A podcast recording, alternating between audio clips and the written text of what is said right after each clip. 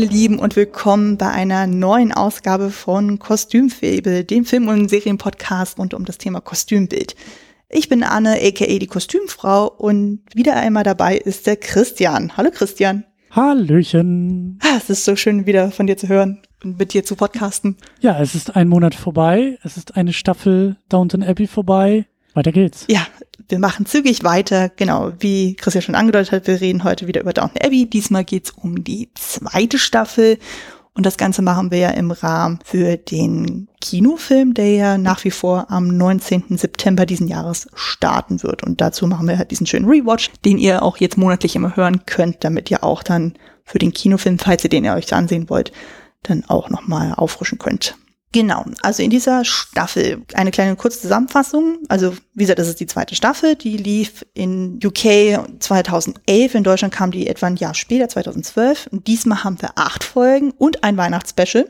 Und von den Kostümbildnern ist es so, wir haben diesmal zwei. Einmal die Susanna Buxton, die auch schon in der letzten Staffel dabei war und jetzt neu dabei die Rosalind Abbott. Die dürftest du dann tatsächlich kennen, weil sie hat die ersten beiden Staffeln von Victoria ausgestattet.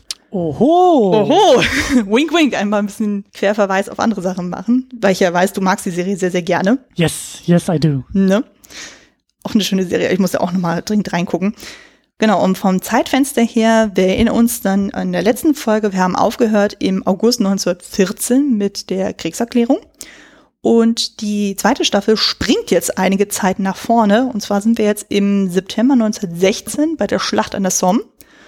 Und wir hören auf im Januar 1920, also im Grunde äh, haben wir dann den Endpunkt Weihnachten, Silvester, Neujahr 1919, 1920. Also im Endeffekt haben wir jetzt etwa dreieinhalb Jahre, die diese Staffel hier abdeckt, um mal wieder so ein Zeitfenster zu schaffen. Was echt ganz schön viel ist, wenn man so drüber nachdenkt.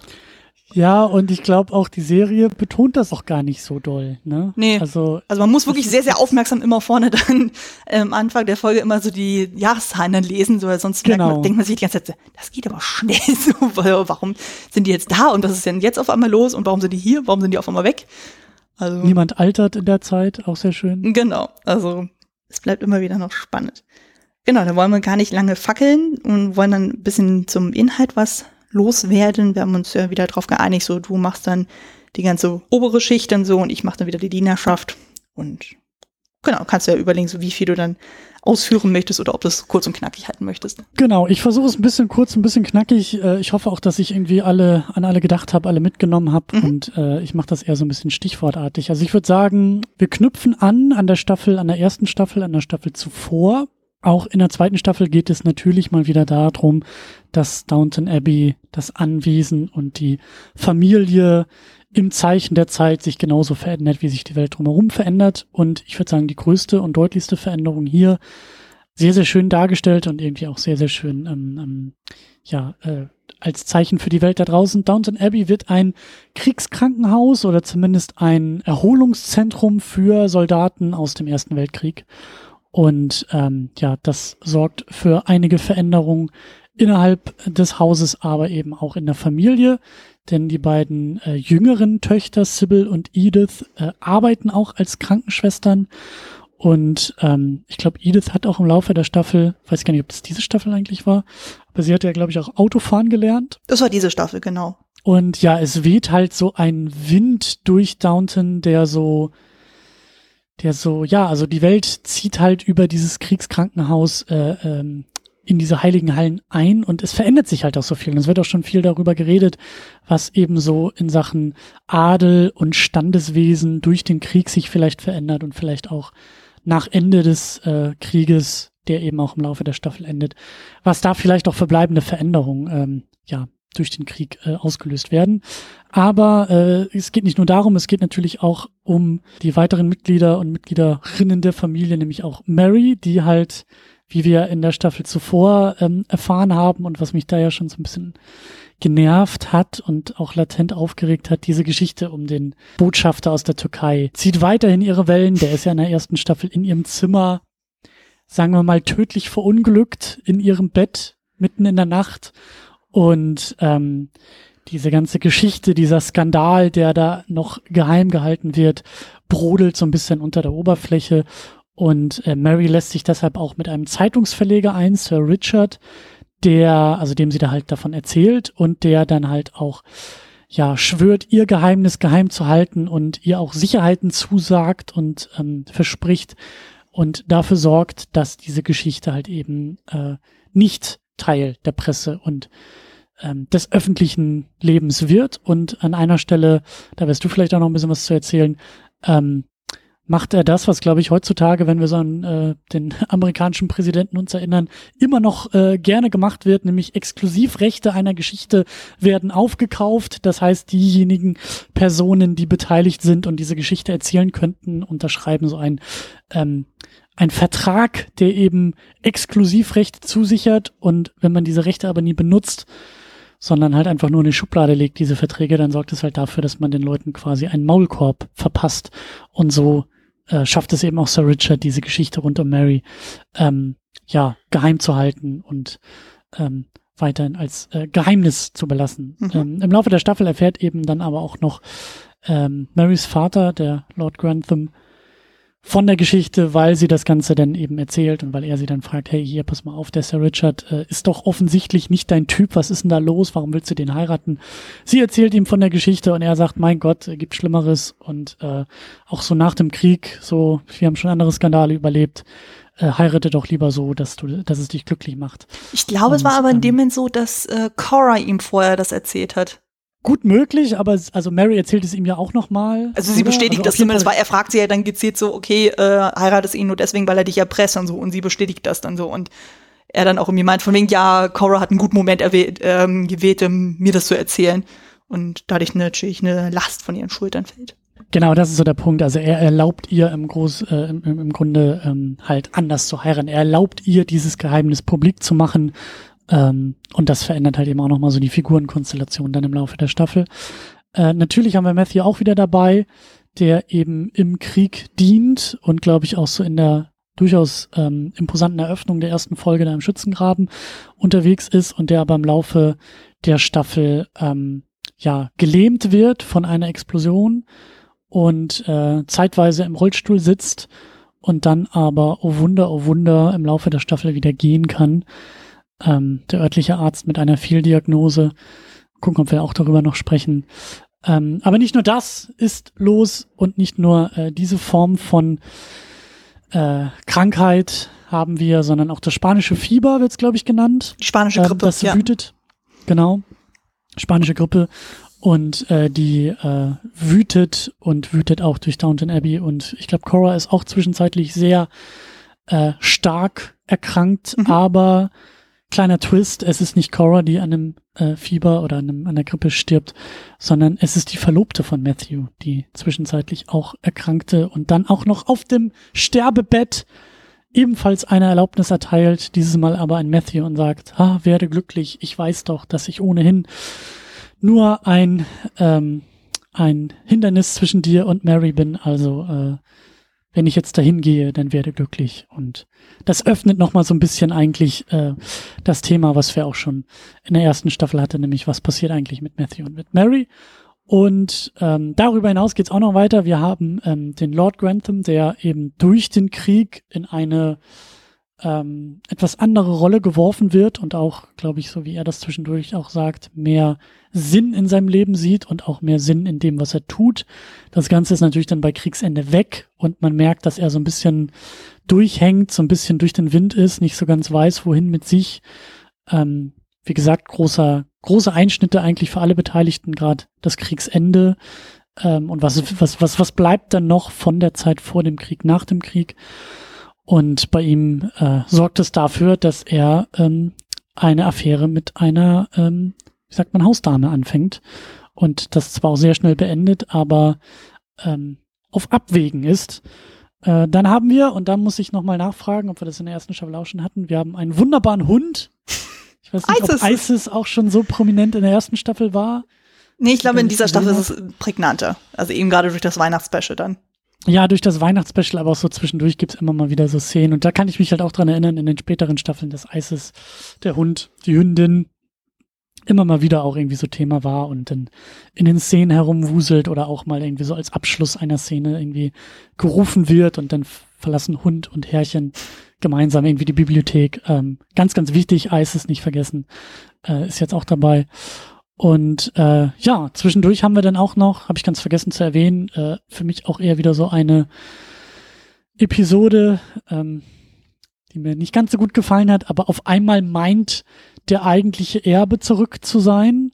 Äh, wir haben einen sehr ähm, entstellten Soldaten, das halbe Gesicht voll mit Bandage und mit Verbänden und er behauptet, ähm, der ja der Mensch zu sein, der eigentlich in der ersten Folge der ersten Staffel ähm, an Bord der Titanic äh, untergegangen war oder wir denken, dass er untergegangen ist.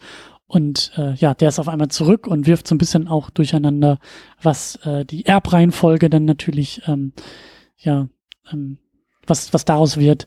Aber ich glaube, das ist sogar noch in derselben Folge gelöst. Mhm, ich weiß genau. gar nicht, ob sie es nochmal irgendwie äh, weiter ausbreiten. Nee, ich glaube, es war tatsächlich nur eine Episodengeschichte von wegen so, hey, wir rühren nochmal das Thema auf, von wegen so, hey, eventuell ist Matthew doch nicht mehr ähm, erbberechtigt, sondern der andere, also quasi der Ex-Verlobte von Mary, Patrick Crawley. Ich habe hier auch irgendwo, genau, stimmt, Patrick, wie hieß er, ne? Ja. Patrick.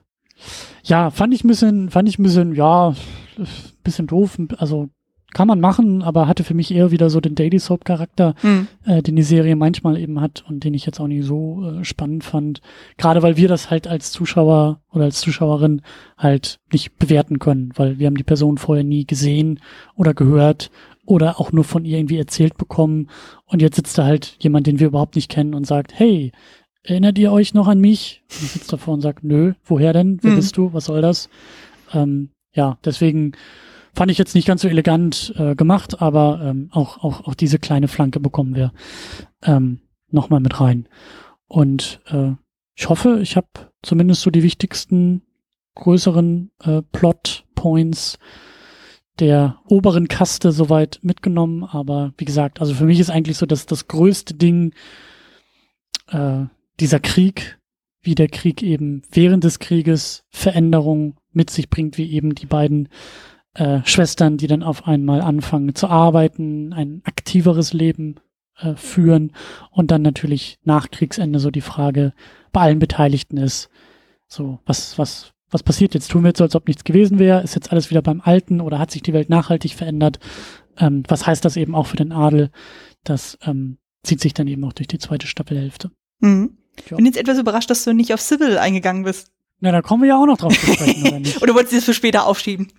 Ich wollte es mir ein bisschen für später aufheben, okay. weil ähm, ich habe das, glaube ich, so gefühlt bei so gut wie allen Punkten auf unserer Liste, die irgendwas Positives, Lieblingspaar, Lieblingsmoment, es äh, werde ich immer wieder genau das äh, ausbreiten. Okay, also es kommt noch einiges dazu. Ganz genau. Okay, das ist aber in Ordnung.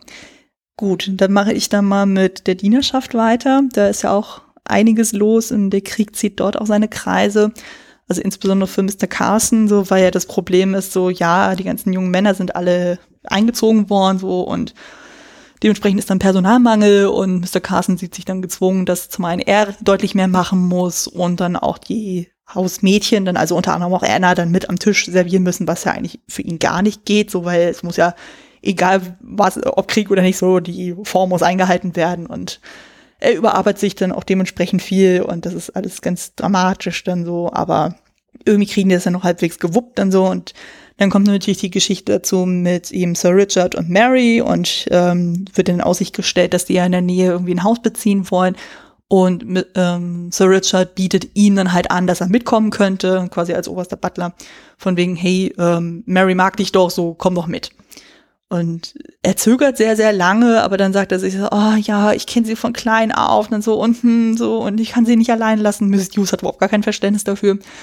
Aber dann kommt ja auch noch raus, so, dass Sir Richard ja doch sehr, ja, sehr erpresserisch ist und dann Leute manipuliert und es geht sogar so weit, dass er dann versucht, Anna mit einzuspannen im Sinn von, hey, kannst du bitte mal meine Verlobte aufspannen? Ich habe das Gefühl, die interessiert sich zu sehr für ihren Cousin Matthew als für mich und äh, das zieht natürlich auch ihre Kreise und daraufhin sagt Mr. Carson auch so, ne, also dem kann ich nicht dienen, so ich bleibe in Downton, was Mary anfangs überhaupt nicht gut findet, so, also sie kann das überhaupt nicht nachvollziehen, aber letztendlich kommt es dann trotzdem zu einer Aussprache. Und also gerade in dem Moment, wo er die spanische Grippe um sich greift und Mr. Carson auch davon betroffen ist.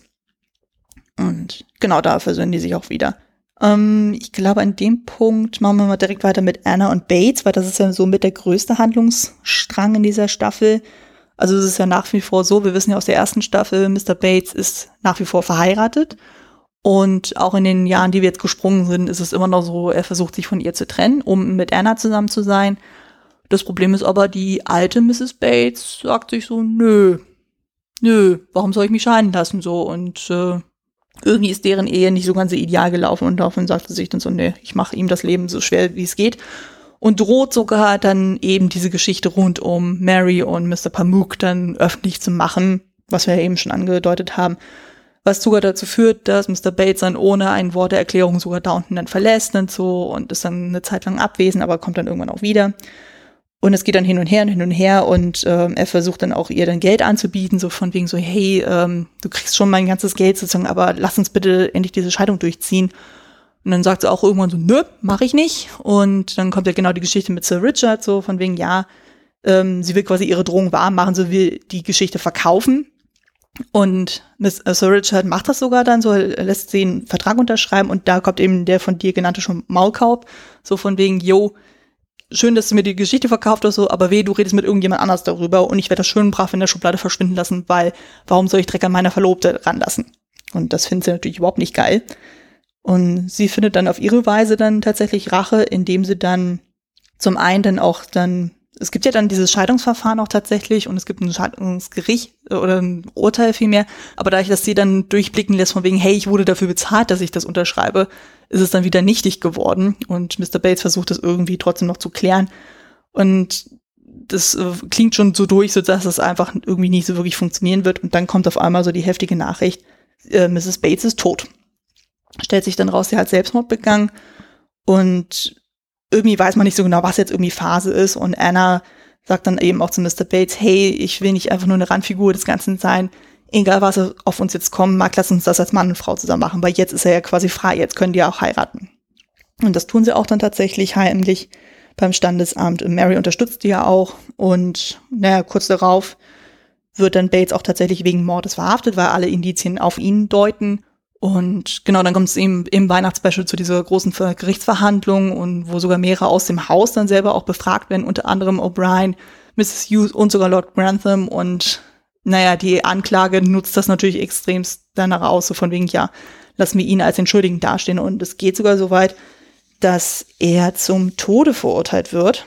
Aber das Ganze kann dann noch irgendwie umgemünzt werden im Sinne von, ja, wir machen daraus kein Todesurteil, sondern wir machen daraus lebenslänglich. Ist auch nicht so geil, aber zumindest hat man ja dadurch dann eben die Möglichkeit, nochmal Beweise für seine Unschuld zu sammeln. Selbst wenn das jetzt Jahre dauern würde und genau, letztendlich dann enden wir damit, dass dann Mr. Bates weiter im Gefängnis dann ist und Anna ist weiter in Downton und versucht dann irgendwie ihn da rauszuholen.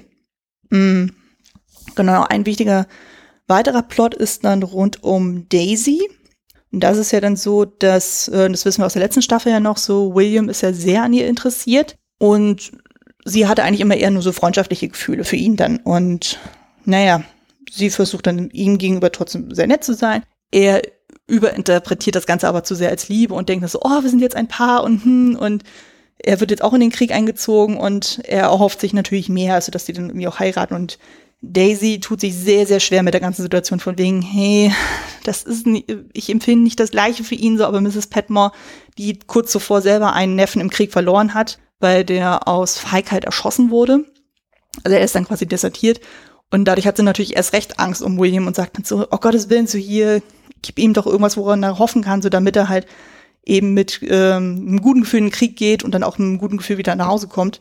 Und genau, also das wird dann halt so hinausgezogen mit dem Heiratsantrag so und William wird ja dann auch in den Dienst von Matthew gestellt, von wegen, ja, er kümmert sich dann um ihn und so und er passt dann auf ihn auf. Und an dem Tag, wo dann eben beide verwundet werden, so hat ja dann eben Matthew dann diese Wirbelsäulenverletzung und äh, William ist wirklich richtig, richtig schwer verletzt. Also ich glaube, die Lunge ist mehr oder minder zerfetzt. Und es ist dann ziemlich klar, okay, er wird das Ganze nicht überleben. Und dadurch drängt er natürlich noch mehr dann, dass Daisy ihn heiratet. Und sie denkt sich, oh, so um Gottes Willen, das kann ich doch nicht machen. So. Und Mrs. Petmore sagt dann auch so, mein Gott, der Junge stirbt wahrscheinlich irgendwann in den nächsten Tagen, so gib ihm doch wenigstens so den letzten Willen. Und ähm, letztendlich heiraten sie auch tatsächlich quasi am Krankenbett in Downton Abbey, nachdem Violet auch den Pfarrer sogar bequatscht hat, von wegen, hey, äh, sie wissen schon so, dass sie, äh, sie die Gelder von uns bekommen, also äh, stellen sie sich nicht so an, so lassen sie gefälligst die beiden trauen. Und genau, Daisy ist dann quasi für, glaube fünf, sechs Stunden tatsächlich seine Ehefrau und dann stirbt er auch tatsächlich. Und sie ist daraufhin dann quasi eine Kriegswitwe, auch wenn sie dieses Wort nicht mag. Und genau, und dann Mr. Mason, also sprich Williams Vater, versucht sie ja auch so ein bisschen an sich zu binden, so im Sinn von, hey, ich habe keine Kinder mehr, sozusagen, möchtest du nicht irgendwie mein Ersatzkind sein? Sie ziert sich anfangs total, aber dann merkt sie auch so, naja, sie hat ja selber keine Eltern gehabt und irgendwie finden die dann zueinander und er ist dann total herzlich, dass er dann auch ihr dann Ratschläge gibt, so von wegen, hey, wenn sie irgendwas möchte, ähm, soll sie es vernünftig äußern und dann nicht so einen auf äh, beleidigt dann machen, so, weil das wird dann in einem Weihnachtsspecial ausgemacht, dann kommt ja diese Kammerzofe von Rosamond, also sprich von Lord Granthams Schwester und die trichtert ihr dann so ein bisschen ein, so von wegen, hey Mensch, du kannst so gut kochen, so willst du denn nicht irgendwie ein Sujet sein und hast nicht gesehen und Daisy dann auf einmal so diesen Gedanken in sich hat, so von wegen, hey, ich könnte tatsächlich mehr sein als nur ein Küchenmädchen. Und ähm, fühlt sich dann die ganze Zeit immer wie so ein Aschenputtel von wegen so, oh, Mrs. Petmore schubst mich die ganze Zeit nur rum, aber eben gestärkt durch das Gespräch mit Mr. Mason wird dann am Ende der Staffel klar, okay, sie möchte mehr aus ihrem Leben machen. Mm, Ach ja, genau, Thomas wäre ja noch auf jeden Fall anzusprechen. Wir erinnern mhm. uns ja dann, der ist ja quasi gegangen in Ende der ersten Staffel, so, weil er hat ja dann gestohlen und es war ja ziemlich klar, okay, der hat ja dann versucht, das Bates in die Schuhe zu schieben, aber er hat dann gesagt, okay, bevor er rausgeworfen wird, geht er lieber selber und ist dann quasi bei Dr. Clarkson dann untergestellt so und der ist dann halt auch mit an der Front und der ist natürlich schwer traumatisiert von dem Ganzen und sagt, oh Gottes Willen, ich will das alles nicht mehr. Und daraufhin lässt er sich absichtlich in die Hand schießen, damit er dann zeitnah wieder nach Hause kommen kann, was auch tatsächlich funktioniert. Und genau, er nistet sich dann in Downton Abbey dann ein, als er eben dieses Erholungsheim dann ist. Und ähm, er wohnt sogar in sein Einszimmer so und macht dann einen auf die Hose von wegen, ja, ich bin jetzt Sergeant so und ich muss von Mr. Carsons überhaupt nicht mehr sagen lassen so und dass selbst O'Brien dann auch meint so, hm, das ist schon ein bisschen sehr heftig dann so. Also sie ist dann sowieso ein bisschen ruhiger geworden im Vergleich zur Staffel zuvor, wo sie noch sehr extrem intrigant war, aber dann durch die Geschichte mit Cora und der Seife, wie wir uns erinnern, die ja dann mhm. eben diese Fehlgeburt ausgelöst hat, hat sie unglaublich Schuldgefühle und setzt dann alles daran, so um Cora irgendwie vor jedem Unheil zu schützen. Und sei es nur gegenüber Isabel Crowley, die dann versucht, die Herrschaft über Downton Abbey an sich zu reißen. Und ähm, genau, also von daher ist sie da nicht mehr so auf dem, also weniger auf dem intriganten Trip als jetzt Thomas so vor. Und genau, es zeichnet sich ja dann ab, irgendwann ist ja auch mal Kriegsende und Thomas denkt sich auch so, hm, was mache ich denn jetzt äh, mit meinem Leben, weil er kann ja nicht ewig bei Dr. Clarkson bleiben und dann sieht er irgendwie sein Glück im Schwarzmarkt. Also von wegen so, hey, mhm. wir haben ja, mhm. ähm, ja Essensknappheit so und er versucht dann da irgendwie dann sein Glück zu machen, wird aber übers Ohr gehauen, was dann über Mrs. Petmore, die er versucht, Sachen anzukaufen, dann rauskommt und daraufhin ist er natürlich wieder am Bodensatz. Und dann ist er natürlich echt verzweifelt und versucht dann wieder an Downton Abbey eine Stellung zu kriegen. Aber Mr. Carson ist natürlich bedingt durch die letzten Jahre, wo er dann sich eben so ähm, sehr arrogant aufgeführt hat, auch gesagt so, pff, warum sollen wir dich wieder aufnehmen? So, nö, sehen wir überhaupt nicht ein. Und dann kommt eben genau dieser Vorfall mit der spanischen Grippe. Und dann sieht sich Mr. Carson tatsächlich gezwungen, Thomas dann doch wieder mit aufzunehmen, weil der dann auch zeigt, hey, ich kann ja mithelfen und habe zwar eine verletzte Hand, aber prinzipiell bin ich immer noch imstande, als Butler zu arbeiten oder als Kammerdiener. Und genau, und er hat er versucht ja auch dann irgendwie, weil ja auch nicht klar ist, ob Mr. Bates wieder zurückkommt, so dass er dann eben oberster Kammerdiener wird. Aber Lord Grantham ist ja immer noch auf dem Tritt, dass er sagt so, hm, na, eigentlich vertrauen wir ihm ja nicht so wirklich. Und er denkt sich auch so, Thomas dann so, ja, hm, wie, äh, wie kriege ich sein Vertrauen? Und dann entführt er Isis im Weihnachtsspecial äh, so Motto so, hey, wir entführen ihn einfach mal und dann tue ich so, als würde ich ihn wiederfinden so und dann wird dann klar, okay, ich kümmere mich um diesen Hund. Und das, sein Plan geht dann nicht so hundertprozentig auf, weil er hat ihn dann in so einer kleinen Hütte dann irgendwie versteckt und so und an dem Moment, wo ähm, er den Hund äh, rausholen will, ist er schon längst weg und daraufhin ist er völlig entsetzt und sucht die ganze Nacht nach ihr. So am nächsten Morgen ist der Hund schon längst wieder da, hat irgendein Bauernjunge ihn dann gefunden, bei Lord Grantham abgegeben, so, aber weil Thomas so erleichtert ist, diesen Hund wieder zu sehen, so, und Lord Grantham mhm. das sieht, er denkt sich so, ha, ich hätte nicht gedacht, dass sie so viel für meinen Hund empfinden. Vielleicht, soll, äh, vielleicht sollte ich ihnen doch nochmal eine Chance geben. Und äh, betont das gegenüber Mr. Carson, der sich auch denkt so, hä, was, wie denn so, weil der ist ja auch nicht so wirklich angetan davon. Aber naja, irgendwie hat Thomas dann auf den einen oder anderen Weg dann doch sein Ziel erreicht und er kann zumindest wieder etwas mehr Vertrauensbonus in Downton Abbey bekommen. Mm, genau, dann haben wir ja noch quasi drei neue Leute in der, äh, in der Dienerschaft. Wir haben einmal Ethel, die ist ja quasi als Ersatz für Gwen dann auch da und die ist super nervig und super überheblich und Stimmt, ja. Ja, ja, äh, das ist eine relativ kleine ähm, Episode in dem Ganzen so, aber die ist durchaus wichtig zu erwähnen, weil ähm, genau in diesem Erholungsheim, was ja in Downton Abbey errichtet wird, da sind ja vor allem Offiziere, die ja dort dann ähm, sich erholen können so und sie fängt dann mit einem der Offiziere eine Affäre dann an. Sie wird aber von Mrs. Hughes erwischt in Flagranti und auch dementsprechend entlassen, weil das geht ja mal gar nicht. Und einige Zeit später stellt sich raus, ja, Ethel ist schwanger, eben vom besagten Offizier. Und dieser erkennt die Vaterschaft nicht an. Und ähm, ja, sie versucht sich dann irgendwie dann so durchzuschlagen. Mrs. Hughes hat dann doch irgendwie ein schlechtes Gewissen und hilft ihr dann heimlich aus, dann so mit Lebensmitteln und so. Aber irgendwie funktioniert das alles nicht. Und dann kommt auch noch hinzu, dass eben der besagte Offizier dann auch noch im Krieg fällt. Und ähm, Ethel denkt sich also, kann ich denn nicht irgendwie mit den Schwiegereltern irgendwie reden? Also mit den potenziellen Schwiegereltern. Und die denken sich auch erstmal so, hm, ja, dachte sich wahrscheinlich so, ach Mensch, hier tote Offizier, so, ich kann ja einfach mal behaupten, dass das Kind von mir ist, aber dann eben die Mrs. Bryant, also spricht dann quasi die Schwiegermutter, die erkennt dann schon Züge, äh, Züge ihres Sohnes da drin und die sagt dann so, oh ja, ich habe beim ersten Mal schon gesehen, dass er von ihm sein muss und daraufhin kommt ja dieser Deal oder der Deal wird angeboten so von wegen, hey, ähm, er kann bei uns aufwachsen, wir können ihm eine gute Ausbildung geben, er wird ein reicher Mann, so, aber Ethel müsste dafür den Kontakt abbrechen. Und da sagt sie sich auch so, ähm, nö, also was ist denn ähm, wertvoller als die Liebe einer Mutter? Und daraufhin sagt sie so, nee, das Angebot kann sie nicht annehmen. Und genau, dann haben wir noch Mr. Lang, der ist ja quasi dann am Anfang kurz dabei als Kammerdiener, weil Mr. Bates ja dann eben weg ist aufgrund der Erpressung von seiner Frau. Und der kam frisch von der Front so und der ist halt schwer durch den Krieg traumatisiert und der bleibt auch nicht wirklich lange. Und zu guter Letzt haben wir dann eben die besagte Jane, die du angesprochen hast. Das ist ja ähm, eine Kriegerwitwe, die hat einen kleinen Sohn, der, ich glaube, der geht schon zur Schule oder ist kurz davor zur Schule mhm, zu gehen. Mhm, ich glaube, der geht schon zur Schule, ja. Genau, und ähm, sie ist eine ganz ruhige, ganz liebe, die trifft immer wieder auf Lord Grantham und der hat ja irgendwie zu dem Zeitpunkt relativ viel Beef mit Cora, weil die ja der Meinung ist, so ja, Mary soll sich gefälligst auf Sir Richard konzentrieren und soll nicht die ganze Zeit irgendwie Matthew dann anschmachten. Lord Grantham hat aber immer noch Hoffnung, so dass Matthew und Mary wieder zusammenfinden, obwohl er eigentlich verlobt ist.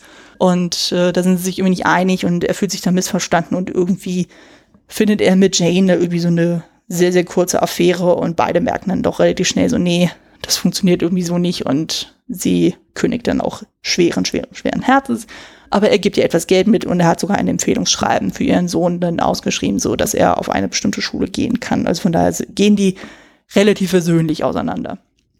Aber das ist so dieses kurze Intermezzo und gerade dann die Sache mit Cora und der spanischen Grippe führt ihn quasi wieder zu ihr zurück. Also die sind am Ende vom Weihnachtsspecial dann auch wieder glücklich zusammen.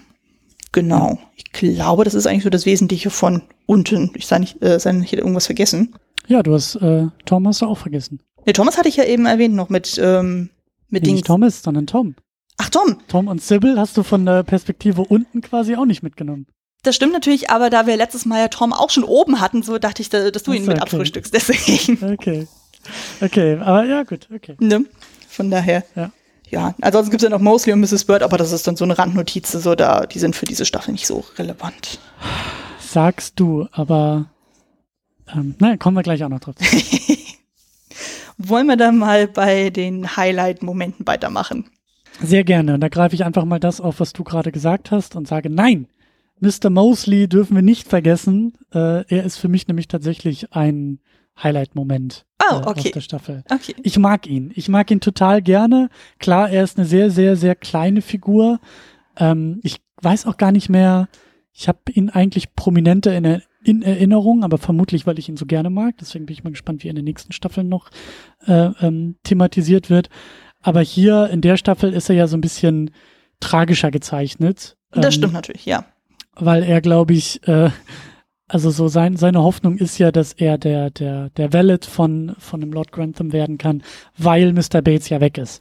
Der ist ja dann, also der wird ja ähm, mehr oder weniger vom Hof gejagt, also der ist halt äh, nicht mehr gern gesehen und dann ist er da im Gefängnis und das sind immer so seine Momente, wo äh, Mosley, glaube ich, denkt, äh, er könnte, er könnte da mal was versuchen und er ist ja auch sehr, ähm, haben wir ja auch in der ersten Staffel schon gelernt, er ist ja sehr, wie soll man sagen, er ist sehr gerne in dem Job, in dem er ist und er identifiziert sich auch damit und das wäre natürlich ein, ein, ein, ein Sprung nach oben in der Karriereleiter, wenn er eben dort in Downton Abbey als Valet arbeiten könnte und eben nicht nur als Butler äh, außerhalb des Anwesens.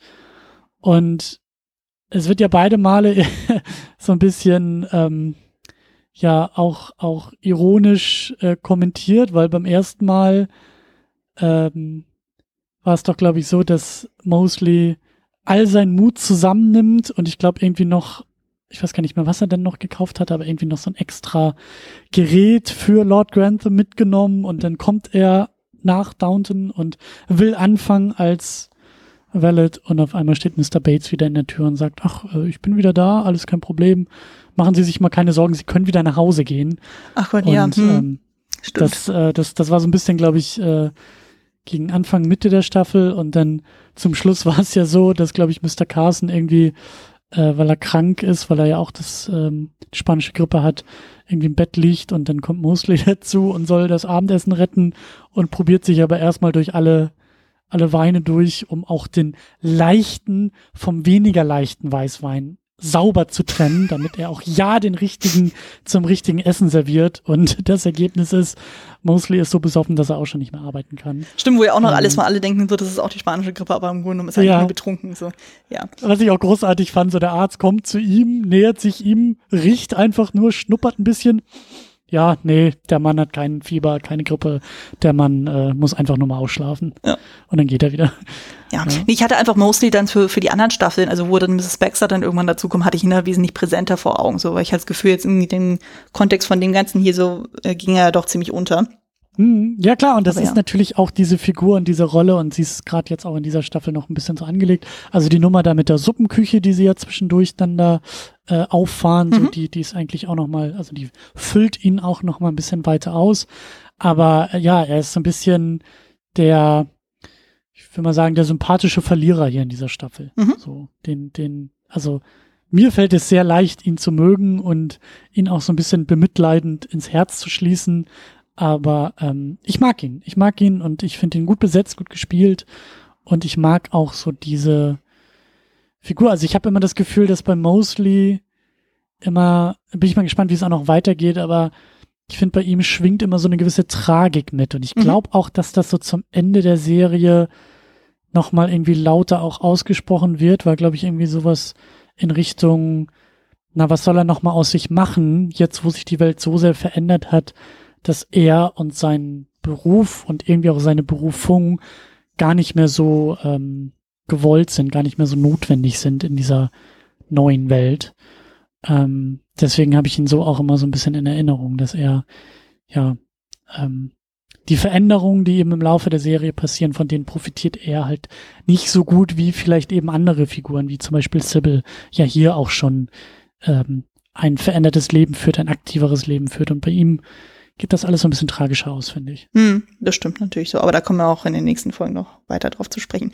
Würdest du dann sagen, um ja. auf die Highlight-Momente zu kommen, dass er auch zu einem deiner Lieblingsfiguren zählt? Noch nicht. noch nicht. Ich hoffe, dass das, also das wird wahrscheinlich noch mal mehr kommen, aber ich habe mir jetzt zumindest in der Besprechung dieser Staffel ähm, habe ich mir das sehr einfach gemacht, ja. Okay. Und habe deswegen noch mal andere Lieblingsfiguren. Okay, welche wären das denn, wenn wir schon mal bei dem Punkt sind? Äh, willst du das vorziehen? Soll ich, soll ich schon mal sagen, wer die Lieblingsfiguren sind? Ja, ja das wäre ja bei mir so der erste Punkt, deswegen würde ich da chronologisch ja, vorgehen. Lieblingsfigur, ähm, ja, haben wir, glaube ich, letztes Mal schon angesprochen, sind für mich natürlich Sybil und Tom. Mhm. Also sowohl, also oben, sie ist oben, er ist noch unten. Ähm, ich mag diese Geschichte, ich mag die beiden, ich mag sie, und ich glaube ihr das auch vollkommen, wie sie halt eben durch diese Erfahrung mit äh, Downton als, ja, ähm, als, als ähm, Krankenstation ähm, und, und, und wie aktiv sie wird und, und wie sie eben auch, glaube ich, so ein bisschen Luft schnuppert, die sie nach dem Ende des Krieges auch nicht mehr missen will, nämlich ein selbstbestimmtes und vielleicht auch zumindest in ihren Augen sinn erfülltes Leben zu führen und nicht nur da zu sitzen und hübsche Kleider zu tragen und äh, gut auszusehen. Und sie will halt mehr vom Leben und sie ist auch durchaus politisch, das haben wir in der ersten Staffel ja auch schon gesehen, da erinnere ich mich noch daran, wie du mir erklärt hast, dass sie das eine Mal Hosen getragen hat und damit ja sehr äh, aus der Rolle gefallen ist, aber das geht halt hier weiter und ich, dieser, dieser Weg, den sie geht, den glaube ich ihr und gleichzeitig glaube ich aber auch Tom so sein Weg, der radikaler zu sein scheint und rebellischer zu sein scheint, aber eine ähnlich bewegte Natur zu sein scheint wie sie, aber halt eben noch, ähm, ja, es gibt ja, glaube ich, auch hier in der Staffel doch diesen Moment, wo Tom irgendwie auch beim Abendessen einspringen soll und äh, dann da, glaube ich, dem Offizier doch irgendwie so, so einen Haufen Teer über den Kopf kippen will mhm. und ähm, in letzter Sekunde dramatisch noch aufgehalten werden kann, aber ja, ich glaube, Tom ist auch so einer, äh, der, der wird, der wird ausgemustert, ja, der wollte eigentlich ein politisches Zeichen setzen, der wollte eigentlich äh, großspurig sich dem Kriegsdienst verweigern und auch da wieder sein, seine, sein, seine politischen Natur, sein, sein, sein, seine rebellischen Natur auch große Taten folgen lassen. Und das wird ihm ja auch so ein bisschen so unter den Füßen weggezogen, weil er einfach ausgemustert wird. Und ähm, ich glaube, er ist halt so ein bisschen ja auf der Suche nach also er, er, er sehnt sich, glaube ich, auch nach dem Potenzial dieser neuen Welt. Er guckt auf Russland und sagt, ah, äh, der Adel in Russland wird abgeschafft und die Revolution ist da und es ist nur eine Frage der Zeit, bis die Revolution auch nach Europa rüber schwappt und äh, die, die Arbeiterschicht äh, ähm, äh, ist jetzt die nächste und äh, vorbei mit dem Adel und ja, dem, dem, dem russischen Zahn wird schon auch nichts passieren, weil man will ja nur politische Ziele erfüllen und das bleibt ja alles human und menschlich und gerecht. Und er stolpert dann auch so ein bisschen über die realen äh, Ereignisse, aber ich habe so das Gefühl, dass er zumindest hier auch teilweise im Laufe der Staffel auch nicht so ganz weiß, wohin mit sich und seiner Rebellion und seinem, seiner rebellischen Natur.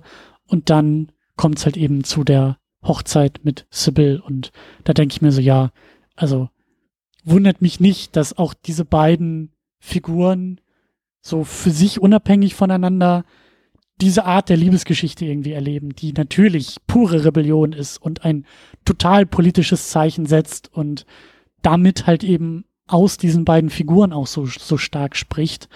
Und äh, ja, wir wissen ja beide, was danach aus Tom wird. Äh, da freue ich mich auch schon drauf, wie er dann eben im Laufe der weiteren Staffeln ja auch immer wieder mehr zurückgeholt wird nach da unten. Und da bin ich auch mal gespannt, was eigentlich da noch aus seinem, aus seiner Rebellion, aus seinem revolutionärem Gemüt noch wird. Aber ähm, ja, die beiden sind für mich einfach die Lieblingsfiguren. Und wenn ich schon mal spoilern darf, auch gleich der Lieblingshandlungsstrang und eigentlich auch die Lieblingsfigurenkonstellation. Also ich habe ja gesagt, alles, was irgendwie mit Liebling zu tun hat, äh, ist in diesem Moment sind es die beiden für mich. Ja. Mhm. Ja, kann ich absolut nachvollziehen. So, ich habe zumindest Sybil und Tom dann später auch noch mal, aber jetzt zumindest hier bei Lieblingsfigur oben und unten habe ich zwei Damen. Das eine ist wieder einmal Violet. Also gerade in dieser Staffel, wo sie extrem gefühlt als Kupplerin unterwegs ist, ist so ja. mega lustig, so wo sie dann selbst Daisy Ratschläge gibt oder Matthew ja. ins Gewissen redet so und es ist einfach so herrlich und äh, das mag ich nach wie vor sehr, sehr gerne.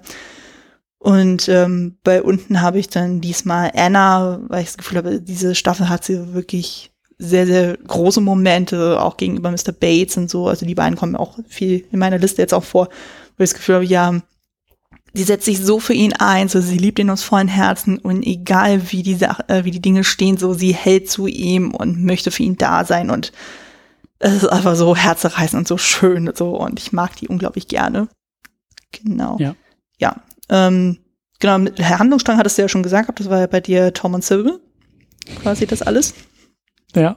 Ähm, bei mir wäre es tatsächlich rund um Mr. Bates. Also diese ganze Geschichte dann mit seiner Frau und so. Das ist einfach super spannend und verfolgt man einfach unglaublich gerne, weil das rund um Mary und Matthew, das ist dann schon sehr Daily Soap-haftig. Also ich meine, klar, wir haben natürlich diesmal ein spannenderes Setting dann eben durch den Krieg. Dadurch hat das Ganze ja nochmal eine deutlich bodenständigere Ebene eingenommen, so von wegen, okay, das ist nicht nur alles High-Tide und ja, High Class sind, sondern hey, da kommt jetzt wirklich die harte Realität noch dazu und es sind alle Schichten davon betroffen.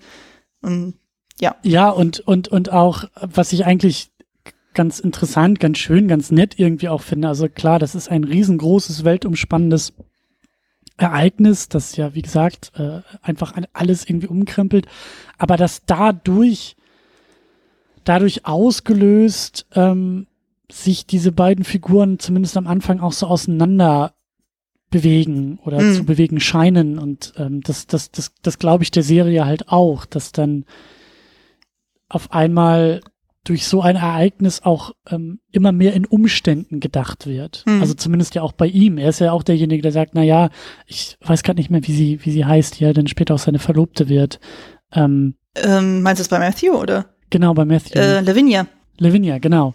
Ähm, so, dass er gerade zum Schluss also sehr deutlich aus einem Pflichtbewusstsein heraus sie eigentlich noch heiraten will. Und das sagt sie ihm ja dann auch auf dem Sterbebett so, hey, ich habe das mittlerweile auch gemerkt und äh, so hör, hör auf, irgendwie mich heiraten zu müssen, sondern tu das, was du für richtig erachtest und, und äh, äh, dahin, wo dein Herz, geh dahin, wo dein Herz ist. Und ähm, aber ich, ich, ich kann ihm das halt irgendwie auch nicht, nicht, nicht, nicht verübeln und ich kann das halt irgendwie nachvollziehen und dass du dieser Krieg halt irgendwie auch so ein, so ein, so ein Flock irgendwie so zwischen zwei Menschen irgendwie hauen kann, aber gleichzeitig irgendwie auch dafür verantwortlich sein kann, dass sehr schnell diese Differenzen noch überwunden werden können, so wenn der Krieg halt vorbei ist und alle auf einmal irgendwie ja so sich selbst nochmal kritisch betrachten und mehr und und sich erneut die Frage stellen, was ist mir eigentlich wichtig und wie viel Zeit habe ich überhaupt äh, hier auf dieser Erde und und und wie sorge ich dafür, dass ich diese Zeit irgendwie gut nutze und mit den Menschen, die mir am liebsten sind. So, ich meine, selbst Mary kommt ja mehr oder weniger dann auch so ein bisschen da auf die, auf die Idee. Und ähm, das, ja, wie du sagst, das hat schon auch ein bisschen Daily Soap Charakter. Das nimmt so ein paar Abbiegungen, ähm, die mal besser, mal schlechter sind. Und zum Glück ist das auch nicht so die einzige. Also es ist nicht, in meinen Augen ist es jetzt auch nicht so der mega krasse Aufhänger der Staffel. Ähm, es ist ein Aspekt von vielen wichtigen. Und das finde ich ist dann auch okay bei der Sache. Ja. Ja, aber da tut mir auch Lavinia auch unglaublich leid und so, aber da kommen wir vielleicht auch noch irgendwie. Nee, also was halt, äh, mich bei der Bates-Geschichte auch so unglaublich fasziniert, dann so ist ja auch eben dann zum einen diese wieder Hervorhebung, was wir in der letzten Staffel so hatten, so, er ist einfach so ein grundehrlicher Charakter. Also er würde es nicht mal ansatzweise wagen, ja. da die Familien in Verruf zu bringen, sondern er nimmt es dann in Kauf, so, äh, sein persönliches Glück zu opfern mit Anna und stattdessen eben zu seiner verhassten Ehefrau wieder zurückzukehren. Und dass er dann auch in dem Moment, wo er dann ihr so Schweigegeld gegeben hat, dann erstmal in so die Dorfkneipe verschwindet und dann zumindest nur in der Nähe sein zu können von, äh, von Anna. Aber dann erst dann so dieses Gespräch mit Lord Grantham abwartet, so, weil die sind ja nicht im Guten auseinandergegangen, weil ich, dass er ja, Bates ja. ja nicht sagen konnte aus Ehrgefühl. Und das ist dann einfach so herzerwärmend so. Und dann eben mit dieser Gerichtsverhandlung, wo das dann wirklich so eine Dimension einnimmt, wo du auch denkst so, wow, wow. Also wir wussten ja so, okay, durch Mr. Pamuk, also gefühlt jede Staffel stirbt ja mindestens einer. Aber das war dann schon so eine Dimension von wegen so, okay, die lassen es wirklich darauf hinauslaufen, so von wegen, dass er eben zum Tode verurteilt wird, wo auch erstmal denkst so, what? Und das in einem Weihnachtsspecial. Da ja, muss man ja, erstmal ja. heftig schlucken. Also denkst du auch so, wow, okay. Und das zieht sich ja auch noch in die nächste Staffel mit rein. Also es bleibt auf jeden Fall sehr, sehr spannend. Und ja, also wie gesagt, gerade und auch diese, ja, mit, mit Anna und Bates zusammen einfach. Also die, die durch diese ganzen Ereignisse so ja, noch enger zusammenkommen dann so und dann wirklich so wie Pech und Schwefel dann einfach das zusammen durchstehen wollen, so selbst wenn er jetzt jahrelang im Gefängnis sein wird oder lebenslänglich dann so, aber dass sie trotzdem zu ihm hält und dann guckt und so, hey, ich gebe mein Bestes ja. so und ja, und, und eben auch, also dass das in der ersten Staffel eben Matthew und Mary, also waren an, an, an theatralisch-dramatischer Liebesbeziehung, die mm. hin und her gerissen wird, ist halt eben jetzt an dieser Stelle so eher Bates und Anna, die, ähm, wenn man so will, die wichtigste Beziehung der Staffel führen, würde ich jetzt auch sagen. Und darunter quasi so eine Ebene drunter sind dann eben nochmal Fortsetzung von Matthew und Mary und mhm. überhaupt Sybil und Tom, die, also so gerne wie ich sie hab, aber die, also das Rampenlicht gehört tatsächlich Bates und Anna, weil das ja. einfach eine viel größere Fallhöhe und Dramatik natürlich hat. So, das geht um Leben und Tod und dabei sich noch die Liebe zu gestehen und trotzdem ehrenvoll zu bleiben und zu sein, sowohl dem Lord gegenüber als auch irgendwie, ich weiß auch gar nicht, was, wo, wo, wo, wem gegenüber Bates da noch ehrenvoll ist, aber bis zum Schluss und bis zum bitteren Ende äh, versucht er ja irgendwie ähm, ähm, das Richtige zu tun und das, äh, ja, das ist schon, das, äh, ja, das macht schon Spaß ja. zu gucken. Ja, bei Sybil und Tom, so was mich jetzt beim Rewatch sehr überrascht hat, war dann so, dass sich das sehr, sehr, sehr lange hinzieht, bis die so wirklich zueinander finden. Also im Grunde, wenn wir überlegen, so, wie gesagt, die Staffel fängt ja irgendwie dann 1916 an und die hört, und na, die kommen ja quasi erst nach Kriegsende zusammen. Also im Grunde zieht sich das ja über zwei Jahre hin, dass er dann, in dem Moment, wo sie ja diese Krankenschwester-Ausbildung dann beginnt, ähm, gesteht er ihr dann die Gefühle. Und äh, sie ja. ziert sich ja dann auch so von wegen, ja, ich kann auch meine Familie nicht im Stich lassen. Ne, ne, ne. Also sie hat natürlich dann ähm, berechtigte Gründe, so warum sie sagt, ne, sie kann nicht einfach mit dem Chauffeur abhauen. Und dann hält sie ihn auch so die ganze Zeit hin und äh, zwischenzeitlich blockt sie auch noch so ab von wegen sich, ja, nee, Gefühle, keine Ahnung, wovon du redest. Aber dann ja, erst so ja. nach und nach, also das hat mich etwas überrascht. Ich dachte, das wäre wesentlich früher, so dass die dann auf den Trichter kommen, von wegen sie empfinden beide was füreinander und das wird dann erst relativ spät erst tatsächlich so dominant gezeigt. Ja, und, und dann ähm, ist es auch relativ schnell schon wieder vorbei. Also, ja. weil die brennen, also erst will sie ja durchbrennen und dann wird sie von den Schwestern noch zurückgeholt, was ich eigentlich auch ein sehr schön, sehr schönes äh, Familienelement irgendwie finde, so, dass die Schwestern das unter sich auch so ein bisschen ausmachen mhm. und da die, die äh, ich glaube, sie ist die Jüngste, ne? Sie ist die. Sybil ist die Jüngste, genau. Das Küken. Sybil ist die Jüngste, genau. Ja. Also das Küken da auch so ein bisschen wieder einfangen und so und da die großen Schwestern irgendwie ähm, ähm, auftreten. Äh, das, das, das gefällt mir gut. Aber so, ja, dann gehen sie mehr oder weniger den offiziellen Weg.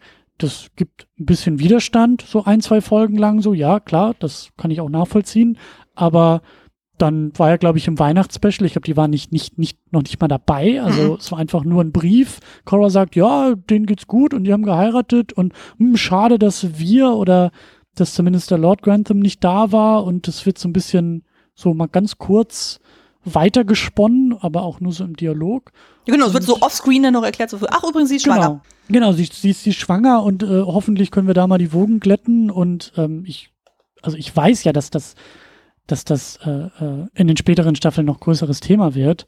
Ähm, aber auch das hatte mich verwundert. Also, das halt, also das ist eigentlich so meine Lieblings, das sind meine Lieblingsfiguren, meine Lieblingsbeziehungen, irgendwie so für mich ein ganz wichtiger Punkt oder eine der Sachen, an die ich sofort denke, wenn ich an Downton Abbey denke. Mhm. Aber ich hatte auch komplett vergessen, wie das vorbereitet ist. Für mich war das in Erinnerung so, ja, mindestens eine Staffel, die nur komplett um die beiden dreht, sich dreht.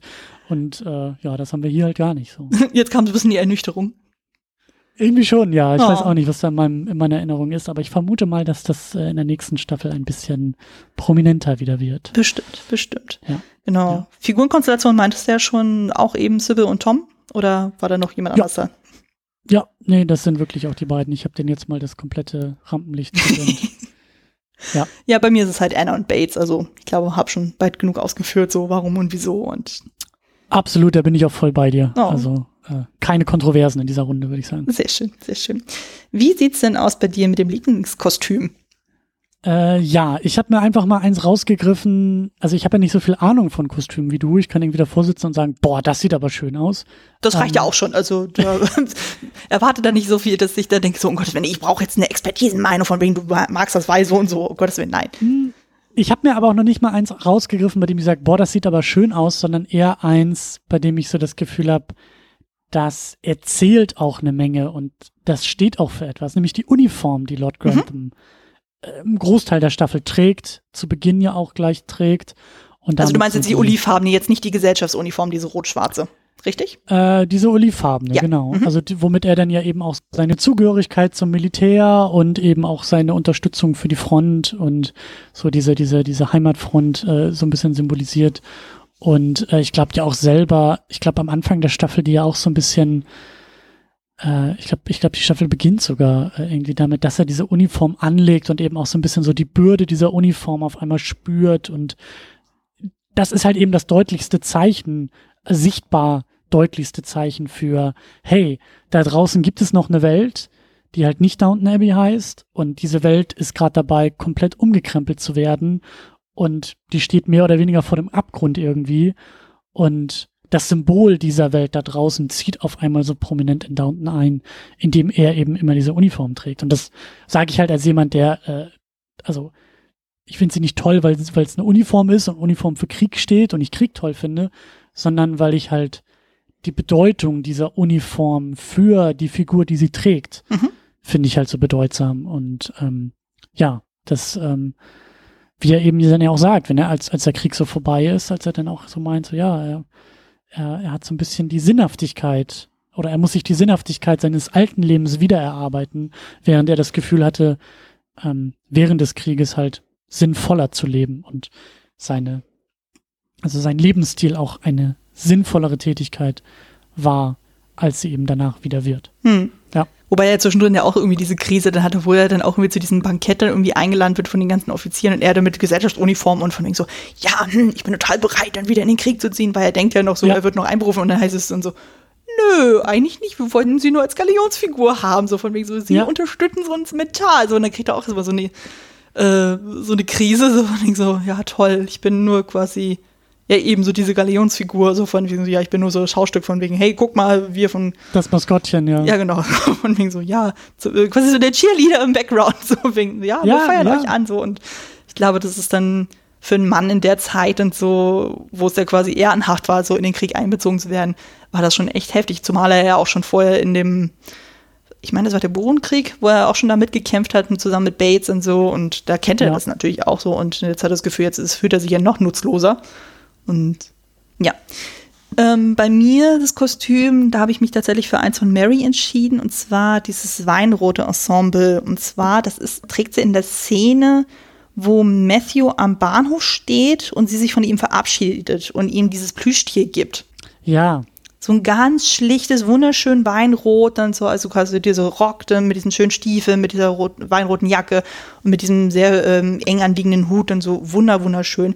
Also man merkt das ja auch im Laufe dieser Staffel, also wenn man sich erinnert, so die erste Staffel, das war ja eben sehr geprägt durch Jahrhundertwende, sehr viel Glitzer und Shishi und so, also es war alles ein bisschen prunkvoller und jetzt in dieser Staffel ist ja eben bedingt durch den Krieg alles deutlich reduzierter, also selbst die Frauen passen sich ja dem, diesem Uniformstil so ein bisschen an. Also um dann ein bisschen Ja. mehr mit denen zu sympathisieren. Und das finde ich auch eigentlich sehr, sehr schön.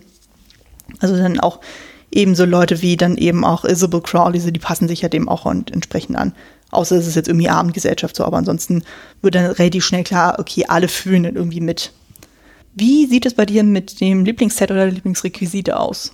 ähm, ich habe vorher noch eine Frage. Ich habe Ja. noch eine, eine Beobachtung in Sachen Kostüm. Ich äh, meine nämlich beobachtet zu haben, dass, ähm, dass die Figur von Maggie Smith, Ja. Violet Crawley, ähm, dass die, kann es sein, dass sie im Vergleich zu den beiden nachfolgenden Generationen recht zugeknüpft so in ihren Outfits ist? Also, dass halt so, so, so der Stoff eigentlich immer so bis zum Hals geht Ja, und eben wenig Haut zeigt und dann eben so die Cora, also die, die nachfolgende, die Schwiegertochter ist sie ja auch, so ein bisschen schon offener so ist und dann eben die, die ähm, drei Mädels dann halt ja noch, noch offener, noch moderner irgendwie äh, rumlaufen, ein bisschen mehr Haut auch teilweise zeigen, auch diese sehr langen Ketten tragen, die ja wirklich dann teilweise so bis zum Bauch runterragen. Äh, das, das fand ich schon recht spannend. Also, dass ich da irgendwie auch das Gefühl hatte, an der Kostümierung eben auch ja Unterschiede in der Generation erkennen zu können. Ja, ja, die sind auf jeden Fall da. Ich meine, es ist ja klar, sie ist eine Grande Dame, also die muss sich da nicht großartig so offen zeigen. Also die kann dann wirklich auch sehr verhüllt auch bleiben. Mhm. Und die hat natürlich auch eher so diesen Stil der vorherigen Epoche dann so. Also die hängt ja auch noch viel mehr an diesem alten Leben und will das natürlich auch Oh ja. aufrechterhalten. Das wird ja auch Oh ja. thematisiert und so, wo auch ähm, Sybil ja eben diese Identitätskrise kriegt, von wegen so, ich habe jetzt erlebt, wie es ist zu arbeiten. Ich weiß, wie es ist, müde zu sein, so weil ich so geschafft bin, Ja. so und gar nicht zu diesem alten Leben wieder zurück will mit äh, Abendgesellschaft und Kleidchen wechseln und hast nicht gesehen. Und naja, das, ähm, das Violet im Vergleich zu Cora natürlich deutlich verschlossener ist. Ich glaube, das zeigt auch nochmal zusätzlich eben, Violet ist Britin und Cora ist Amerikanerin. Ja, Die haben ja sowieso nochmal ja. völlig andere Ansichten. Und Stimmt, stimmt. dass das nochmal ein bisschen hervorgehoben wird. Ja, guter Punkt, ja. Ne? Also ich hoffe, ich komme da so deiner. Frage so entgegen. Ja, ja, ja, ja. Also auch, auch so ein Punkt, äh, ich hoffe, dass ich da in Zukunft auch mal ein bisschen mehr drauf achten werde. Aber da kann man vielleicht auch noch mal in den späteren Staffeln noch mal ein bisschen genauer drauf gucken. Ja, wir haben ja auf jeden Fall noch mehr als genug Gelegenheiten dazu. Genau. Ähm, ja, aber zu der Frage, zu dem Lieblingsset, Lieblingsrequisite. Mhm. Ähm, ich habe mir da einfach mal ähm, Auch nicht, weil ich Krieg toll finde, aber weil es halt sehr aufwendig ist und weil wir das ja auch nur in dieser Staffel sehen. Ähm, die Front, mhm. der Schützengraben. Ja. Ähm, beginnt ja auch schon sehr aufwendig mit dieser, mit dieser Kamerafahrt äh, durch den oder auf den Schützengraben und da zeigt sich halt, dass sie da auch ein bisschen was Größeres aufgebaut haben. Und ähm, das hat mir eigentlich ganz gut gefallen, weil das halt eben so, so eng alles war und eben diese Außenwelt ähm, ja zumindest dann in einem Set äh, uns auch nochmal verbildlicht. Also der Krieg eben nicht nur eine Sache ist, über die geredet wird, sondern eben auch eine Sache ist, die wir sehen und äh, ab und an eben auch im Laufe der Staffel sehen können. Und ähm, ja, das hat mir gut gefallen, dass das eben auch nicht nur in Dialogen äh, uns erzählt wird, sondern eben auch gezeigt wird. Mhm. Ich habe tatsächlich bei mir diesmal einen Raum und zwar Marys Zimmer mit diesen schönen mhm. roten Tapeten. Man hat das ja in der letzten Staffel immer nur so ein bisschen gesehen. Ich hatte das Gefühl, diesmal hat man deutlich mehr von dem Zimmer auch wahrgenommen, weil ja auch ganz viele Gespräche darin äh, geführt werden. Unter anderem, wo Sir Richard dann mit Anna dann spricht und dann versucht sie als Spionin irgendwie anzuwerben und so. Und ich weiß nicht, wo, ich finde es einfach ein schönes Ensemble von Schlafzimmer, wo ich denke, oh, das sieht so toll aus und da wäre ich ein bisschen neidisch, so, sowas dann auch zu haben, aber es ist wahrscheinlich auch sehr pflegeintensiv. Aber irgendwie zieht sich das, das tatsächlich. Man ja Personal. Ja, das stimmt natürlich auch wieder. Aber das muss man auch erstmal haben.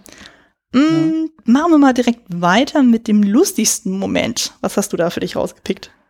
Mm, ich habe mir da, ich, das ist mir ein bisschen schwer gefallen, aber ich fand äh, tatsächlich das, was du auch schon in deiner in deiner Zusammenfassung erwähnt hattest, also als Violet diesen Pastor bequatscht und ähm, da so ein bisschen so ihre gesellschaftlichen Muskeln spielen lässt mhm. und das natürlich auch wieder auf diese wunderbare sowohl britische als auch Maggie Smith-eske Art, wie sie das halt verpackt, weil also ich, ich, also sie ist ja ich liebe das ja, ich liebe ja diesen Subtext und sie ist halt, sie beherrscht das halt so wunderbar. Sie kriegt ja ganz oft diese Sätze auch so in den Mund geschrieben, die halt so vor Ironie strotzen und die halt ähm, in absolut höflichster und uneigentlichster Ausdrucksweise sehr deutlich machen, was eigentlich gerade Sache ist und wie sie dazu steht und wie sie denkt, wie die Dinge sein sollten, mhm.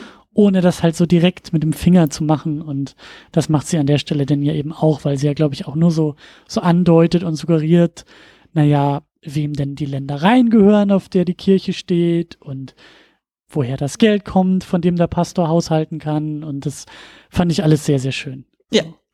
Und eben auch, wofür das war, nämlich, dass halt eben ähm, William und Daisy heiraten können.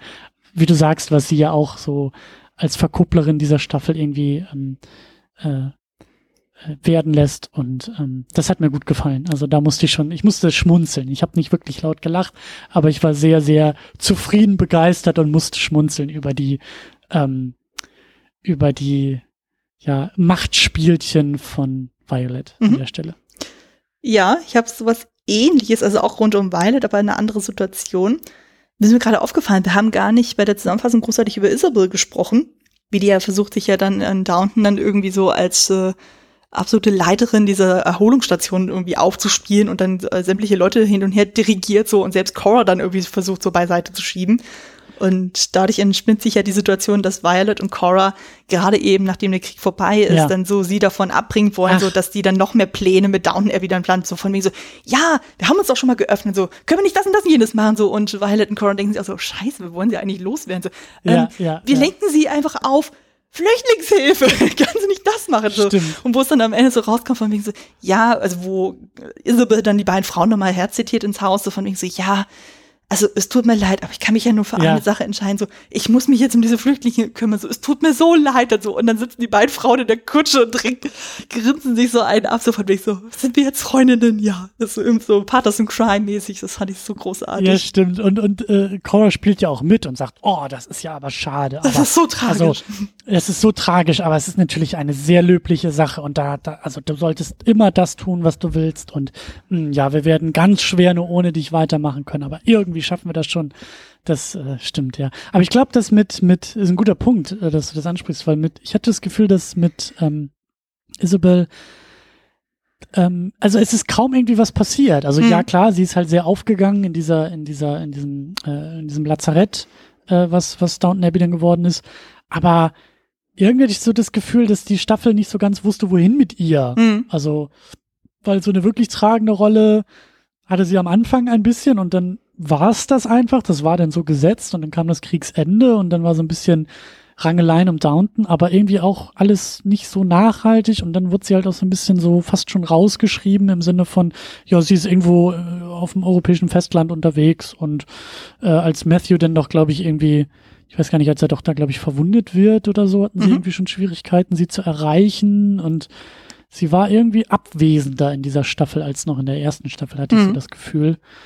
Ähm, Na gut, aber Ja. ich denke mal, die Schauspielerin, vielleicht war die irgendwie anderweitig noch irgendwie verpflichtet und haben so geguckt, also okay, dass wir sie für einen längeren Zeitraum da irgendwie dann tatsächlich rausschreiben, so dass sie da eben dann so ein verfügbares Gut möglich. Fenster hat. Gut möglich. Ich kann mir auch vorstellen, dass die einfach im, im, im, äh, im, im Writers Room saßen und verzweifelt versucht haben, irgendwas für diese Figur äh, an die Wände zu schreiben und sind einfach nicht drauf gekommen, was sie mit ihr machen sollen. Hm. Weil im Grunde genommen so ein bisschen hatte ich auch das Gefühl, dass so die Geschichte eigentlich auch schon aus der ersten Staffel nochmal so aufgegriffen wird, also auch so ein bisschen im Wiederholungsmodus läuft, weil so viel Neues über sie, finde ich, haben wir jetzt auch nicht erfahren, weil Nö.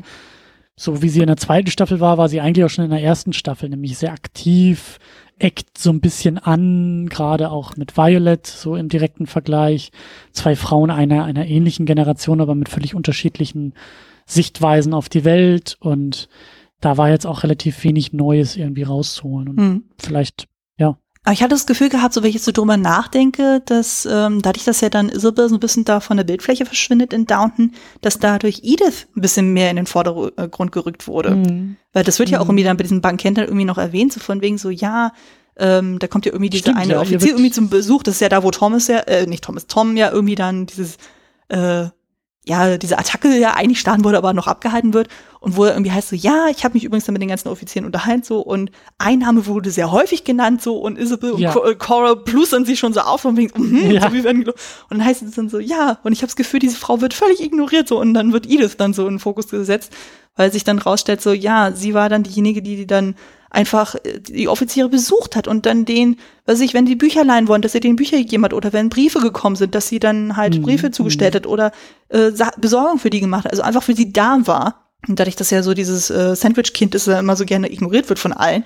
Und da hat man das Gefühl gehabt, so ja, die blüht da so ein bisschen auf und sie sagt ja auch selber, ja, ähm, sie ist da in einem ähnlichen Standpunkt wie Sybil, von wegen so, ja, ich will eigentlich was Vernünftiges machen. Also deswegen macht sie auch das mit dem Autofahren und so. Und ja, am Ende ist ja immer noch so ein bisschen auf verlorenen Posten, weil dann kommt ja dann dieser Anthony Strallen noch dazu. Und irgendwie wird ja noch so ein bisschen suggeriert von wegen so, ja, sie wird anscheinend immer noch so die ewige Jungfer bleiben, so die einfach keine abkriegt, so Mhm, vernünftig. mhm. Aber da kommt noch in der nächsten Staffel noch was dazu. Mhm. Dann springen wir direkt rüber zum schockierendsten Moment. Was hast du da für dich? schockierend ist für mich halt immer eher so dieses, ähm, also schockierend, weil ich nicht ganz glauben kann, dass die Serie jetzt das tut, was sie da in dem Moment tut. Mhm. Ähm, und ich manchmal mit den Augen roll, und das hatte ich in der letzten äh, Episode ja auch schon gesagt, diese ganze Geschichte um den Mr. Pamuk fand ich damals schon so ein bisschen schwierig und anstrengend und irgendwie nicht so glaubhaft und ich hatte halt so meine Probleme damit und Mhm. jetzt halt zu sehen, das hast du ja in dem Podcast auch so äh, angedeutet, so ja, das wird halt jetzt nicht nach einer Staffel verschwinden, sondern das bleibt ja so ein bisschen kleben und ja, das, da habe ich auch schon wieder ein bisschen mit den Augen gerollt. Das ist für mich irgendwie auch so, ein- also ich finde, also diese Kategorie schockierendster Moment ist für mich gleichzusetzen mit hier wird Downton Abbey eindeutig zur Daily Soap Moment Mhm. und das ist halt eben in der ersten Staffel Pamuk gewesen und das zieht sich jetzt noch so durch und dann war es halt eben als dieser ähm, Patrick aufgetaucht ist und eben gesagt hat, hey, niemand kann mich erkennen, weil ich hier total verwundet bin, aber glaubt mir, ich bin hier der eigentliche Erbe von Downton Abbey und da habe ich dann auch eher mit den Augen gerollt, wie schon am Anfang erwähnt, weil ich so das Gefühl hatte von, boah, das, also da, da, weißt du, das schreit für mich nach Freitagnachmittag, kurz vor Feierabend am Set oder in den Drehbuchvorbereitungen von Downton Abbey. Die Autorinnen und Autoren sitzen in ihrem total verqualmten und stickigen kleinen Kabuff, schauen sich ihre Planungstafeln an und sagen, oh Gott, wir haben da noch eine Folge und wir wissen nicht, was wir tun sollen. Und das Wochenende naht und kein Kaffee der Welt kriegt uns hier noch irgendwie kreativ was machen wir denn jetzt? Und dann kommen so die ganz doofen Ideen von ganz weit hinten und ganz weit unten. Und dann heißt es so, hm, wie wäre es, wenn der, der auf der Titanic gestorben ist, irgendwie mal so für eine Folge zurückkommt? Vielleicht, vielleicht auch nur so tut. Aber ganz wichtig ist, dass er ganz schnell wieder verschwindet. Und das fand ich so, ja, nee, das war nichts für mich. Ich glaube, ich muss für dich dann die Kategorie eher umbenennen in unnötigster Moment, habe ich das Gefühl. Ja, das trifft es. Also wie gesagt, ich sitze, ich bin halt eher schockiert, ja. dass halt diese Sendung, die ich so toll finde und die halt so ganz wundervolle Momente auch immer drumherum schafft, aber dann irgendwie in jeder Staffel so halt ja so einen unnötigen Moment mhm. irgendwie für mich kreiert und ich bin halt schockiert, dass diese, dass da, dass die Qualität auf einmal so deutlich absackt für mich. So. Mhm. Ja ja, das war für mich so ein Punkt, den ich dann eher so ein bisschen ignoriert habe. Ich fand das dann eher nervig, so allein dieser Konflikt zwischen Cora und Lord Grantham, wo ich also dachte, oh, das ist ja auch ein bisschen sehr forciert, dann so, wo er dann eben diese Affäre mit Jane halt irgendwie dabei rauskommt. So, ich meine, Jane ist wirklich zauberhaft und die Schauspielerin macht das super, aber da dachte ich auch so, oh, na, muss jetzt eigentlich auch nicht sein, vor allem das spielt ja für die späteren Staffeln überhaupt gar keine Rolle mehr. War das, ist das dein schockierendster Moment? Nee, mein schockierendster Moment ist tatsächlich die Verhandlungen von Bates und das Todesurteil. Ja, ja, ja, ja. Weil das ist ja wirklich so ein Moment, wo man denkt so, wow, also das würde man jetzt eigentlich so in dem Setup überhaupt nicht erwarten, so dass die so weit dann Stimmt. gehen, sowas zu thematisieren. Stimmt, aber ich erinnere mich dran, ähm, die äh, Holiday Specials, die Christmas Specials von Downton Abbey, die haben es immer faustig mhm. hinter den Ohren. Also die äh, die darf man nicht vergessen zu gucken, weil die sehr große Wellen schlagen. Ja, ja. definitiv. Also von daher habe ich den Begriff schockierend wirklich wortwörtlich genommen, so von wegen so, wow, ja. das war wirklich dann. Und da kommen ja in den nächsten Staffeln noch einige, also gerade bei den Christmas Specials, äh, nehmen die echt keine Rücksicht auf die Zuschauer, dann hauen die echt alles raus. Dann ja, ja. Ähm, machen wir mit etwas Schönerem weiter, und zwar mit dem schönsten oder emotionalsten Moment.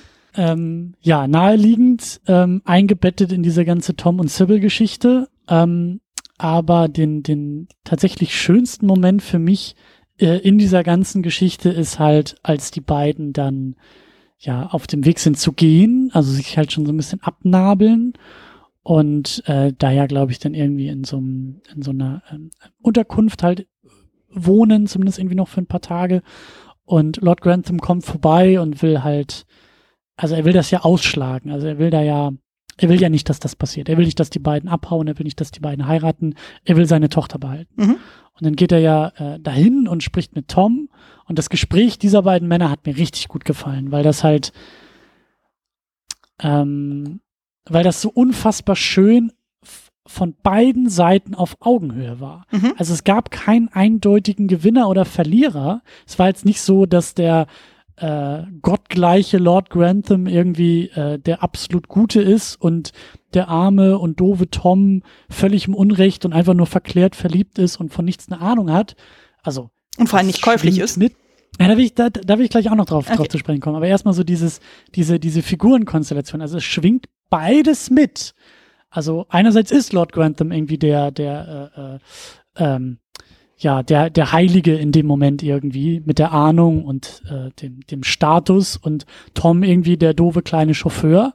Aber gleichzeitig flippt das dann eben auch, weil das, ähm, ja, Lord Grantham Geld zahlen will degradiert ihn halt wieder so moralisch, dass Tom das Ganze natürlich ausschlägt und dann eben mit diesem wunderbaren Satz auch noch kommt, den ich halt wirklich klasse finde, weil, weil erst ist so Lord Grantham so diese moralische Keule irgendwie und er hat ja auch auf Recht und sagt, na ja, sie verliert ihren Status und wenn du sie wirklich liebst, würdest du ihr das antun, so die Nummer.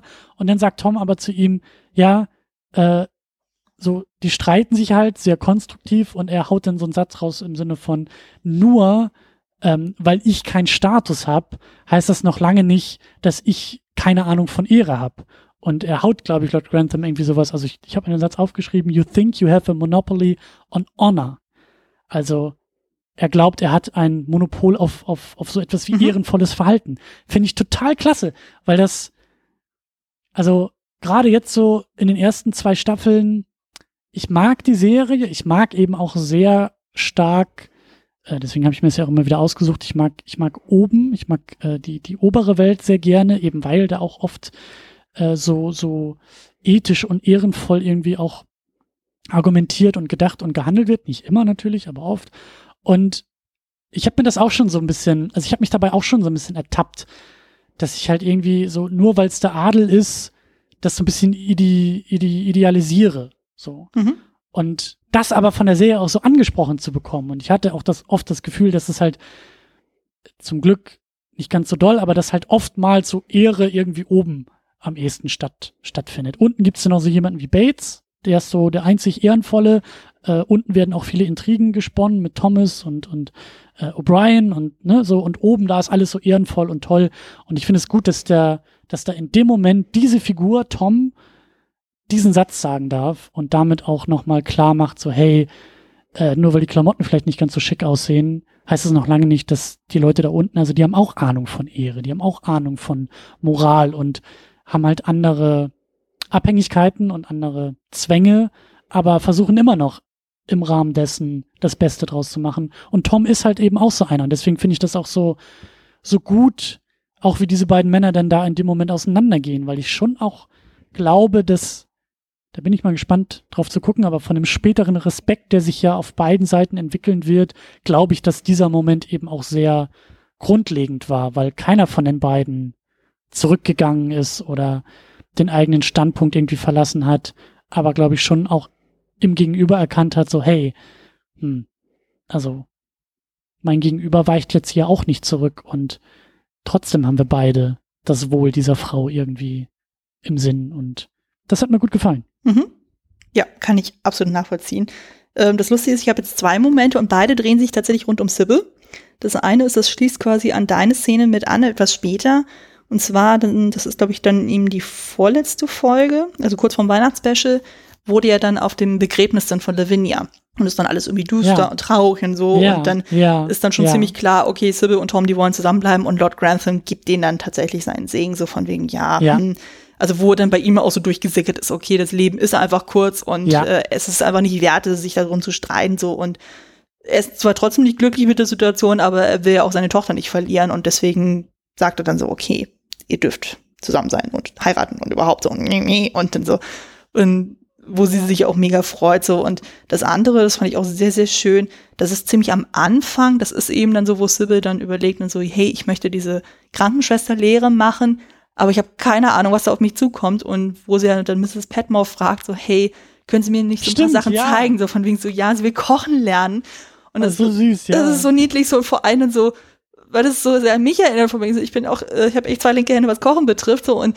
wie sie sich dann anstellt, so und auch erstmal so merkten, so, okay, das funktioniert irgendwie so alles nicht. Und ich weiß gar nicht mehr, wer das war. Ich glaube, Mr. Carson verpetzt das ja dann bei Cora und Cora guckt sich das Ganze so abseits dann an, so und äh, Mr. Carson denkt sich so, ja, werden Sie da irgendwas unternehmen, so und sie dann so, nein. du siehst wirklich so, wie so ihr Herz schmilzt, so von mir so, oh, mein Küken wird groß und ich versuche selbstständig zu sein und das ist so schön, so, oh nein, machen Sie mal weiter und das ist einfach so herzlich. Das fand ich so zauberhaft. Das war wirklich so ein schöner Mutter-Tochter-Moment, ohne dass die Tochter was davon abkriegt oder zumindest mitbekommt. Ja, ja, ja. Das fand ich so ja. herzerreißend. Ähm, ja. Eine Sache, über die ich, über die ich auch noch kurz reden wollte, ähm, ich habe, ja, passt hier vielleicht auch noch irgendwie. Also es ist zumindest emotional, sagen wir es mal so. Okay. Ähm, aber diese ganze Geschichte rund um Daisy, ähm, weil ich da so ein bisschen unentschlossen bin, was, was die Serie mir da eigentlich sagen will, wie ich selber dazu stehe, weil mhm. hast du ja auch schon bei deiner Zusammenfassung erzählt, also Daisy, also William ist sehr verliebt in sie. Mhm. Ähm, hat mir, glaube ich, auch schon die Staffel davor, dass ähm, er mehrere Augen auf Daisy geworfen hat und Daisy das auch zuerst nicht so ganz mitkriegt und nachvollzieht und naja, auf jeden Fall, er geht ja in den Krieg und er äh, heiratet sie ja dann auch noch im Sterbebett, auf dem Sterbebett und ähm, Daisy will das eigentlich gar nicht. Mhm. Und Miss Petmore drumherum drängelt sie da so ein bisschen, Mensch, das ist doch ein sterbender Soldat und erfüll ihm doch den Wunsch. Und ich mag eigentlich dann auch so diesen Schwung, den die Geschichte bekommt. Also sie, also das ist so der Punkt. Eigentlich bin ich irgendwie auch bei Daisy. Mhm. Also ich verstehe das Argument, was alle anderen anbringen, nämlich, hey, naja, es ist ja keine wirkliche Lüge und es ist ja irgendwie so der arme Junge und so, aber trotzdem finde ich das irgendwie auch ein bisschen komisch, dass sie eben auch von Frauen drumherum irgendwie in diese Ehe so gedrängelt wird. Mhm. Gegen ihren Willen auch so ein bisschen. Das fand ich so, hm, schade, dass die Serie da nicht irgendwie da ihre Position vielleicht auch noch mal mit einer anderen Figur irgendwie ein bisschen untermauert, ein bisschen stärker macht, so, weil so bleibt es irgendwie ein, ein unbedarftes junges Mädchen, das noch nicht mal so richtig in der Lage ist, ihren Unmut zu artikulieren. Und daneben die ganzen erwachsenen Frauen, die sagen, ach, mach dir mal keinen Kopf und es ist doch für das größere Gute und äh, so es ist ja noch nicht mal eine Lüge, so immer auf diesen Argumenten kommen. Wie, wie, wie war das für dich? Wie, Schön, dass du es genauso formulierst. Ich hatte tatsächlich genau das gleiche äh, Problem, so, wo ich dachte, so, ich kann sie absolut verstehen, so dass sie sagt, es ist einfach falsch, dann so da irgendwie ihm da was vorzuheucheln. Und sie war ja sich auch gar nicht bewusst und so wie, weil sie küsst ihn auch einmal dann so, aber eigentlich eher um ihn aufzuheitern, weil dann, glaube ich, irgendwas war. Ich weiß gar nicht mehr, was war. Ich glaube, er war nicht eingezogen worden, deswegen dachte sie, sie würden ihn damit aufmuntern. Und äh, er denkt dann sofort, oh Gott, wir sind jetzt ein Liebespaar. Und sie so, äh, nein, ja. das wollte ich jetzt eigentlich. Also sie hat in dem Moment irgendwie so einen Dominostein ins Rollen gebracht, den sie eigentlich genau. gar nicht wollte. Und erst sie ist dann so, ja, tu doch einfach so, dass ihr ein Paar seid, so, das ist ja nicht so schlimm, du musst ihn ja nicht heiraten. Und dann haut sich das immer weiter auf, und dann wird er in den Krieg eingezogen, und dann heißt es dann doch so, ja, aber jetzt heirate ihn doch, sozusagen, mach's ihm Freude. Und, und ich kann aber auch Mrs. Petmore so ein bisschen verstehen, so eben, weil sie ja zuvor diesen Neffen verloren hat, so, und sie auch meint, das Leben ist kurz so, und äh, Mensch, tu dem Jungen doch einen Gefallen und so, wo ich das Gefühl habe, sie projiziert ihren Neffen da so ein bisschen in William mit rein. Und ja, aber das Interessante ist ja auch dann so, das ist ja dann gegen Ende dann so, da ist sie ja dann schon Witwe. Also Daisy jetzt ist ja dann irgendwie im Kamin oder in der Bibliothek, glaube ich, und dann trifft sie zufällig auf Violet, so weil sie da irgendwie da am Heulen ist und so, und Violet spricht ja, sie dann an, ja. so, und wo sie ja dann nochmal die Situation schildert und wo Violet dann auch irgendwie meint, so, also dafür, dass sie ihn nur mag und so, das alles so auf sich zu nehmen, so, das klingt jetzt für sie nicht so, als würde sie, äh, als hätte Daisy ihn jetzt nicht gemocht. Also, dass das schon anscheinend irgendeine Form von Gefühle war, die sie vielleicht in dem Moment nicht artikulieren konnte. Und ich weiß gar nicht mehr, ob das in den späteren Staffeln nochmal thematisiert wird, aber zumindest führt das ja zumindest zu dieser schönen Situation von wegen, okay, jetzt hat sie ja diesen Mr. Mason, also quasi ihren Schwiegervater, mhm. und dass die quasi jetzt so eine Art neue Familie dann werden dadurch. Und ich meine auch, er hindert sie auch dann später nicht, weil zwischendurch kommt ja auch irgendwie ein anderer junger Mann noch ins Spiel und so. Und er hält sie ja in dem Moment ja nicht auf. Also es ist jetzt nicht so, dass er die ganze Zeit denkt, so, okay, nur mein William ist der einzig wahre für sie, denn so, und sie soll auf ewig Witwe bleiben, sondern nee, ähm, er denkt dann auch schon ein bisschen weiter für sie. Und das ist dann eigentlich auch ganz zauberhaft. Also von daher hat es schon eine schöne Entwicklung mit ins Rollen gebracht, aber ich kann verstehen, warum das für dich etwas äh, komisch rüberkam. Also ich hatte genauso Probleme, deswegen wusste ich auch nicht so, hm, wie soll ich das für mich so einordnen? Mhm. Auch da ist für mich so diese, dieses Bild der, ähm, des, äh, des Schreibraums, wo die Serie irgendwie geschrieben wurde, so und und äh, das das Hauptteam oder die Hauptperson, die es irgendwie schreibt, die ist für zwei Wochen im Urlaub mhm. und sagt so, ja ja, ihr macht mal in der Zeit schreibt ihr mal so ein paar Folgen weiter und wenn ich wiederkomme, dann gucke ich mal drauf, was ihr gemacht habt und dann kommt die Person aus dem Urlaub und sagt, was habt ihr mit Daisy und William gemacht? Oh Gott.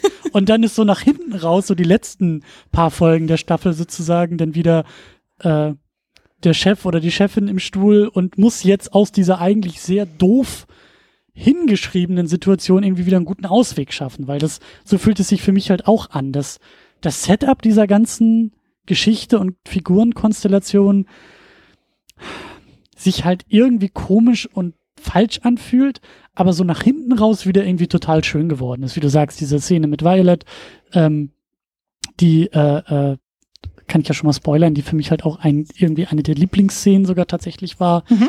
ähm, weil ich das so schön und so süß irgendwie fand, ähm, wie da eben auch die beiden Welten äh, auf einmal so aufeinander prallen über eine sehr nachvollziehbare und für beide Seiten verständliche Ebene, nämlich die Liebe. Mhm.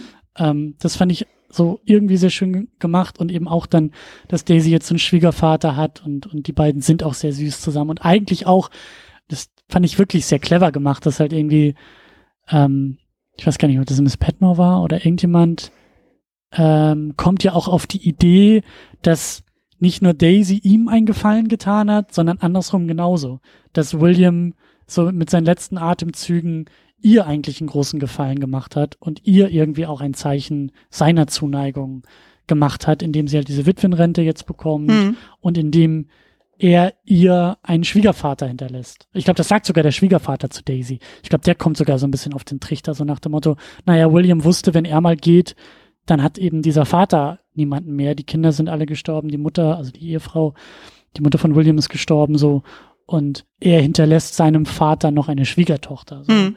ähm, diese, diese Idee von, naja, vielleicht war Will, William auch gar nicht so jung und naiv, sondern vielleicht hatte der auch so ein paar, äh, ja, Momente des Vorausschauens. Mhm. Und das macht es, wie gesagt, nach hinten raus irgendwie alles so ein bisschen aus einer ungünstigen Situation so das Beste rausgeholt. Deswegen, ähm, ja, aber war mir, war mir auch nochmal wichtig, das irgendwie mal anzusprechen. Ja, auf jeden Fall. Ähm, wenn wir sowieso in dem ganzen Zyklus sind mit heiraten und überhaupt dann so, wie stehst du denn jetzt dazu, dass Mary und Matthew heiraten? Also am Ende kommt es ja eben in dem Weihnachtsspecial zu diesem Heiratsantrag, nachdem ja zuvor Lavinia gestorben ist und sie ja dann die Verlobung mit äh, Sir Richard aufgelöst hat. Wie stehst du dazu, dass die jetzt dann nach dem ganzen Irrung und Wirrung dann doch zueinander finden? Also es ist schon auch da alles ein bisschen Daily Soap, ja. Also ja. ganz besonders der der äh, gelähmte Matthew, der auf einmal oh Wunder oh Wunder aus seinem Rollstuhl sich erhebt und dann irgendwie noch äh, innerhalb der nächsten Folgen sehr schnell äh, einen Heiratsantrag macht und tanzt und so. Ähm, aber an sich mag ich das eigentlich. Also ich, ich weiß ja, was da auch noch kommt und mhm. ich mag die beiden eigentlich, mochte ich ja schon auch am Ende der ersten Staffel. Ich mag die beiden vor allen Dingen deshalb so gerne und das kam hier dann auch immer mal wieder durch, weil die beiden einfach, ich, die passen auch einfach so verdammt gut zusammen. Mhm. Weil die beide, also ich glaube, die beiden haben in ihren klarsten und wachesten Momenten, so wie auch zum Beispiel, als sie da im im, im Wald jagen waren und Matthew kein, ähm, kein Personal hat, das ihm da irgendwie die Schrotflinte lädt, mhm. sondern er das selber macht. So. Und sie macht sich so ein bisschen darüber lustig, dass er ja niemanden hat, der ihm da die Schrotflinte lädt. Und ich dachte mir so, ja, aber das ist vielleicht doch der Matthew aus der ersten Staffel, der so ein bisschen unabhängig sein will und manchmal einen ganz eigenen Kopf hat und vielleicht auch irgendwie ganz froh ist, so bisschen aus der Reihe zu fallen, aber sie sieht das und sie spricht das an und genauso kann er wieder so ihre Unzulänglichkeiten irgendwie erkennen und ansprechen und ich habe das Gefühl, dass beide auf so einer wunderbaren, offenen, ehrlichen, ähm, so komplett ohne Bullshit-Ebene, also eben ohne Subtext. Ich habe das Gefühl, dass die beiden sehr gut, sehr klar miteinander kommunizieren können in einer Welt, in einer sozialen Schicht, in der nie offen und nie ehrlich kommuniziert wird. Mhm. Und das ist halt so der Punkt. Mit ihren jeweiligen Partnern und Partnerinnen sind sie es ja auch nicht. Also Matthew, der irgendwie aus Schuldgefühl und Pflichtbewusstsein heiraten will, äh, und Mary, die heiraten will, um irgendwie ihre Vergangenheit ähm, zu bewahren und ein Geheimnis und irgendwie auch aus Pflichtbewusstsein und Ehre heraus, aber alles sehr verquer und alles sehr, sehr komisch und halt irgendwo auch falsch. Mhm. Und das finde ich irgendwie auch sehr schön, dass diese beiden Figuren sich so ein bisschen spiegeln und dann aber eben wieder zusammen und bei sich ankommen am Ende der Staffel. Ja. So. Ja, also wie, was mir jetzt in diese, weil ähm, dieser Staffel ist mir auf jeden Fall auch aufgefallen, also Mary ist um einiges zugänglicher als in der ersten Staffel. In der ersten Staffel ja. war sie wirklich so Hardcore-Eiskönigin und dieses Mal hat man das ja. Gefühl, eben durch den Krieg und dadurch, dass Matthew dann auch äh, in Gefahr war ähm, oder generell auch mit dieser Verlobungssituation, dass sie dann auch nicht bewusst versucht hat, sich dazwischen zu drängen, von wegen so, ich will dir die Verlobte äh, abspenstig machen, sondern dass die dann immer gesagt hat, so, nee, ich bin um dein Wohl besorgt und so, ich kümmere mich um dich dann so, aber muss auch an Lavinia denken, so. Also sie hat da eigentlich nie bewusst versucht, da irgendwie sich dazwischen zu grätschen, so, und Matthew ja. war ja eigentlich genauso auf demselben Triff, von wegen so, ja, du und Carlyle und, mhm. Und mir tut dann einfach nur so Lavinia so mega leid. Ich meine, klar, die ist eine super blasse Figur, also so wie sie auch gezeichnet ist, ist eine super liebe, ähm, liebes Mädchen dann so. Aber es tut mir halt auch immer so im Herzen weh, denn so, um das Gefühl hat, so, die hat eigentlich nichts Böses getan und so. Und trotzdem hast du ja dann am Ende diese Tanzszene, wo Matthew und Mary sich küssen dann auch so und Lavinia kriegt's auch noch mit, was sie dann am Sperr äh, Sterbebett dann auch erzählt und so. Und dann denkst du so, oh, das muss doch nicht sein. Leute, seid ehrlich zueinander. Also, das ist dann, das tut mir dann ein bisschen in der Seele weh, weil mit sowas kommt ja. immer nicht so ganz ja. so gut klar, wo ich mir denke, so Leute, redet miteinander. So, sei, äh, wenn ihr mit dem Partner nicht glücklich seid, dann sagt es. Ich meine, gut, bei Mary war es ein bisschen komplizierter, alles durch die Erpressungsgeschichte. Aber zumindest Lavinia hätte man so weit dann rein Tisch machen sollen. Und das nicht mhm. so bis zum Sterbebett ausarten lassen sollen. Ich meine, klar, Matthew hatte ja zwischendurch so seine Märtyrermomente, wo wegen so, ja, äh, ich bin verkrüppelt, ich kann keine Kinder zeugen, so, ich lass dich gehen und hm, so, und dann quasi Lavinia eigentlich gar nicht die Chance gibt, dann irgendwie da was dagegen zu sagen, so, aber die lässt sich ja dann aufgrund von Marys Rat dann auch gar nicht mehr davon abbringen und setzt sich ja auch durch und dadurch entsteht ja erst dieses Pflichtgefühl von wegen so, ja, jetzt muss ich Lavinia heiraten. Und es ist alles sehr daily soapig und ja, es tut mir ein bisschen für die Lavinia-Figur leid, so, aber ich kann verstehen, dass man gesagt hat, so nein, wir wollen Mary und Matthew zusammen haben und, hm, und egal wie, die müssen irgendwie zusammenkommen.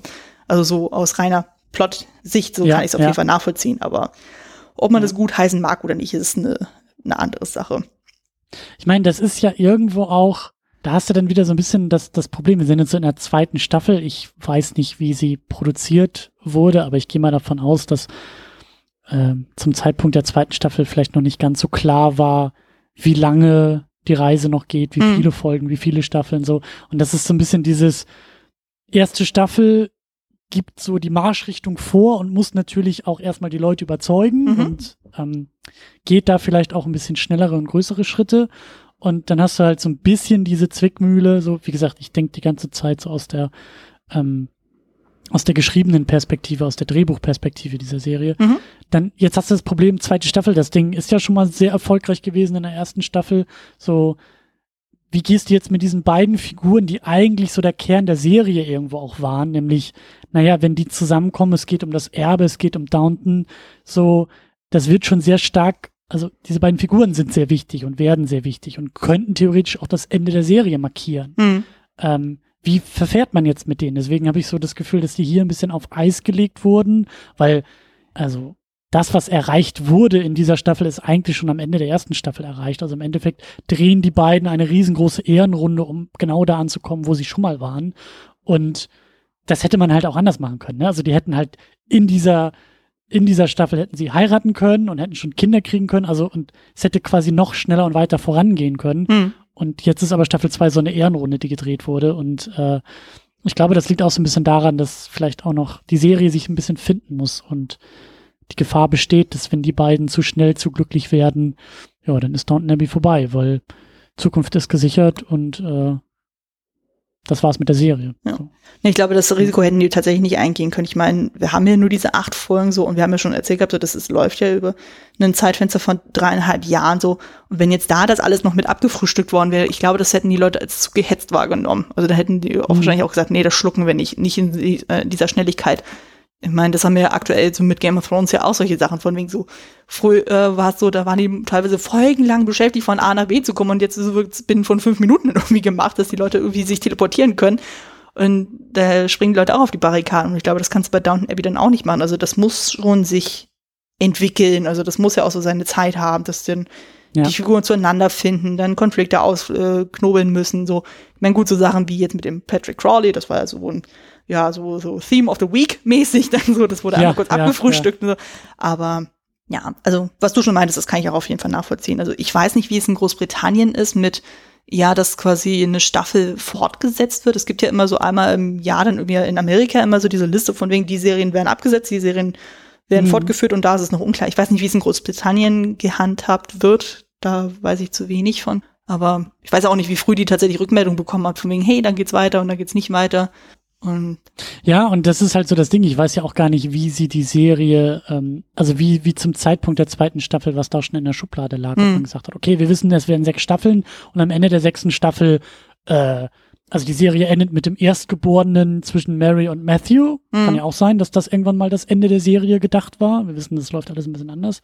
Ähm, kann ja genauso, also weißt du, so das, so, so ein, ein, ein mögliches Ende hatte man vielleicht, aber ähm, das muss halt immer wieder immer wieder, ähm, also man muss spontan bleiben können dabei. Auf jeden Fall, vor allem wir überlegen in der kommenden Staffel, da sind ja dann mal drei Figuren weg, dann am Ende. Eben. Also von daher. Eben. Und nicht gerade unwi äh, unwichtige, also das hat dann auch schon ja. mal einen ziemlichen Einschnitt dann gesorgt. Ja, und, und genau, das ist halt ja auch immer, du weißt nicht, sind die Schauspieler und Schauspielerinnen alle auch auf ewig verfügbar mhm. und deswegen einerseits versucht man wahrscheinlich so weit wie möglich zu planen und gleichzeitig kannst du es irgendwie auch nicht, weil du viele Dinge nicht vorhersehen kannst und auch flexibel sein musst, wie sich Figuren entwickeln, wie sich Figurenkonstellationen entwickeln, so wie, wie die Leute darauf reagieren und vielleicht schreibst du dir da irgendeine Nebenfigur zurecht und du merkst auf einmal irgendwie, wenn die Serie dann läuft, die Staffel, so, oh wow, die ist total beliebt bei den Fans und die müssen wir in der nächsten Staffel viel weiter reinschreiben. Mhm. Also alles möglich, deswegen. Ähm, ja. Aber da werden wir ja auch noch über kurzfristige äh, Serienabsagen und äh, Personen, die herausgeschrieben werden müssen, äh, werden wir ja auch noch sprechen. Auf jeden Fall, auf jeden Fall. Genau, machen wir noch äh, fix unsere Highlight-Momente dann noch zu Ende. Wir haben ja noch zwei Punkte. Das eine ist die beste Dialogzeile. Ist das bei dir mhm. die, die du vorhin schon genannt hast mit Tom und dem Monopol? Äh, auch, ich, also es sind jetzt mehr oder weniger drei. Es okay. ist schwer, sich darauf eine. Alles gut. Also ich gehe sie schnell durch, mhm. weil äh, sie für äh, zwei äh, ja durchaus wichtige Momente stehen. Also mir, mir hat sehr gut gefallen, überhaupt auch dieses ähm, das Ende des Ersten Weltkriegs. Ähm, also das war ja Thema und dann, dann haben sie ja diese Schweigeminute auch gemacht und wie, wie anmutend das irgendwie auch gemacht wurde und wie absurd auch irgendwie. Also diese Perspektive mal zu sehen, habe hab ich mir auch noch nie so Gedanken drüber gemacht, mhm. wie es sich in dem Moment des Kriegsendes angefühlt haben muss. Und ähnlich wie, also ähnlich beiläufig, wie in der ersten Staffel der Krieg angekündigt wurde mit einem Telegramm und bei einem Grillfest, äh, äh, ach übrigens, liebe Leute, wir sind im Krieg. Mhm. So, okay, äh, können wir jetzt weiter feiern? So ähnlich ist es ja hier auch. Also irgendwie sind alle beschäftigt, aber kommen so kurz zusammen, warten auf das Gongen der Uhr und sagen, und ab jetzt ist kein Krieg mehr. Mhm. Ähm, in einer Welt, die halt ähm, offensichtlich auch nicht vom Krieg irgendwie äh, äh, bedroht oder beeinflusst war. Das, das war einfach ein toller Moment und da gibt's dann halt eben, ich meine, dass es da ist, dass äh, Lord Grantham diesen tollen Satz sagt oder diesen tollen Dialog und er sagt, The world was in a dream before the war and now it's woken up from it mhm. and so must we. Ja. Also, ne, was ich ja meinte, die Welt, die sich eben so radikal verändert hat im Krieg, durch den Krieg und äh, ja, nach dem Krieg auch noch Spuren dieser Veränderung ähm, bleiben. Und ähm, das fand ich halt sehr, sehr interessant und sehr schön und sehr spannend. Und dann gibt's auch noch ein sehr, eine sehr lustige Dialogzeile, die ich wirklich sehr schön fand. Und da sagte dann nämlich ähm, Sir Richard als der sehr erbost ähm, von dannen ziehen will, weil Mary ihn halt in den Wind geschossen hat und ähm, er glaube ich auch so ein bisschen, ich glaube, da gab es auch eine Rangelei noch irgendwie. Ja, ja genau, wo ähm, eine Fa die Vase zerstört wurde. Ja, und äh, ja, also überhaupt nicht ähm, äh, standesgemäß und er stürmt halt raus und sagt sowas wie I doubt we will meet again. Und dann sagt äh, äh, Maggie Smith, lehnt sich dann halt nur so zur Seite und fragt ihn, Do you promise? Ja. So. Und das war einfach, also sie hat ja ohnehin die besten One-Liner und sie hat ja sowieso auch die besten Antworten parat. Aber der Moment war einfach so großartig, mhm. so fantastisch, so na, toll geschrieben. Ja, also der Zeile kann ich auf jeden Fall auch zustimmen. So, die hatte ich auch sehr lange dann in meinem Ranking. Aber dann ist mir noch eine Zeile von Violet eingefallen, die ich fand ich auch super.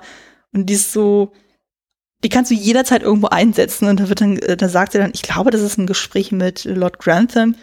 Ich bin eine Frau, ich kann so widersprüchlich sein, wie ich will. fand ich so schön. Und ich dachte so, bam, so damit alles gesagt. Ja. Fand ich großartig. Ja. Ich weiß gar nicht mehr, in welchem ja, Kontext es war, aber es war super.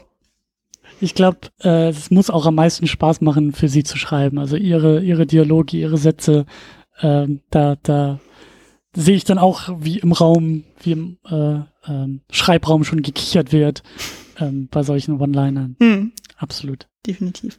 Genau, dann kommen wir auch langsam zum Schluss und zwar mit der Lieblingsszene. Welche wäre das für dich jetzt final? Ähm, ach, ich pick mir da auch so, so, so ein paar kleinere raus. Okay. Vieles, was wir schon gesagt haben, also wie, wie Violet Daisy diesen Ratschlag gibt, äh, diesen Ratschlag in Sachen Liebe. Wie gesagt, das Ende des Ersten Weltkriegs, die Schweigeminute. Ähm, sowas fällt mir da erstmal ein. Mhm. Ja. Wie ist es bei dir? Ähm, ja, ich konzentriere mich wieder auf die, die ich am Anfang in meiner Liste schon genannt habe, sprich auf Anna und Bates. Also einmal die Szene, wo ähm, Anna dann eben Mr. Bates und sagt so, hey, lass uns heiraten, ich will keine Nebenfigur bleiben, wenn es ernst wird.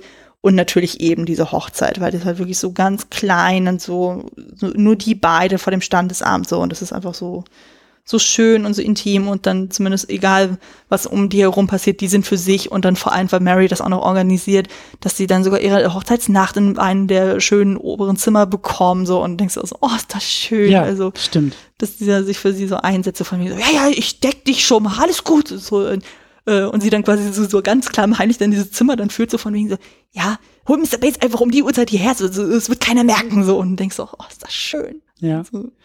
Ähm, Ja. Ich wollte auch noch kurz über, über Thomas sprechen. Äh, den Ja. hatte ich ja letztes Mal auch schon so ein bisschen erwähnt. Ich mag ihn ja überhaupt nicht, aber ähm, er ist wichtig und er ist auch gut gespielt und gut besetzt. Ähm, und hier, was du auch schon bei deiner Plot-Zusammenfassung erwähnt hast, ähm, hier passiert einiges mit ihm. Und ich finde, Oh wir ja. sehen hier auch noch mal, also hier bekommen wir noch mal verdeutlicht, was oder wer er eigentlich ist. Mhm. Und in meinen Augen ist er ein, ein sehr starker Opportunist. Mhm. Er ist, ähm, er holt das meiste, er versucht das meiste aus den Situationen herauszuholen. Er ist so ein Planer, er ist so einer, der nach vorne guckt und sieht, ah, der Krieg naht und sich da irgendwie so schon gleich die beste Situation irgendwie herausholt. Er sieht die, die Verfahrenheit hier in der zweiten Staffel im Schützengraben.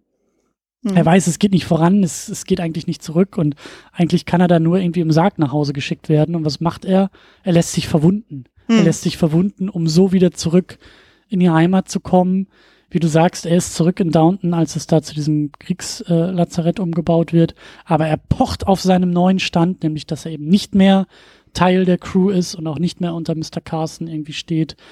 Und ähm, ja, hat dann ja eben auch diesen, wie ich finde, auch echt toll gemachten Moment, als er da am Ende der Staffel diese ganzen Güter vom Schwarzmarkt äh, versucht zu verkaufen. Er ist da in dieser Scheune und merkt, das ist halt alles Blödsinn, den er da gekauft hat. Also Mhm. auch da, er versucht schon, er hat wahrscheinlich schon vor Kriegsende gesehen, ah, hier bahnt sich ein Ende an und wenn der Krieg erstmal vorbei ist, dann gibt es wieder eine, eine Welt da draußen und dann werden die Uhren wieder zurückgedreht ein bisschen und dann äh, gibt es Dinge, ähm, oder, oder dann gibt es eine Chance, ähm, diese Welt, diese alte Welt mit Gütern zu bedienen und da den großen Reibach zu machen. Und ähm, die Pointe ist, dass er halt über den Tisch gezogen wird, aber ähm, er rastet ja so wunderbar aus in dieser Scheune und und da merkt man halt so, er, er ist halt immer so ein bisschen so, er ist so ein kleiner Spieler irgendwie. Mhm. Er sieht Chancen und Situationen und versucht sie so gut es geht zu nutzen. Und wir sehen oft, wie das gut klappt und aber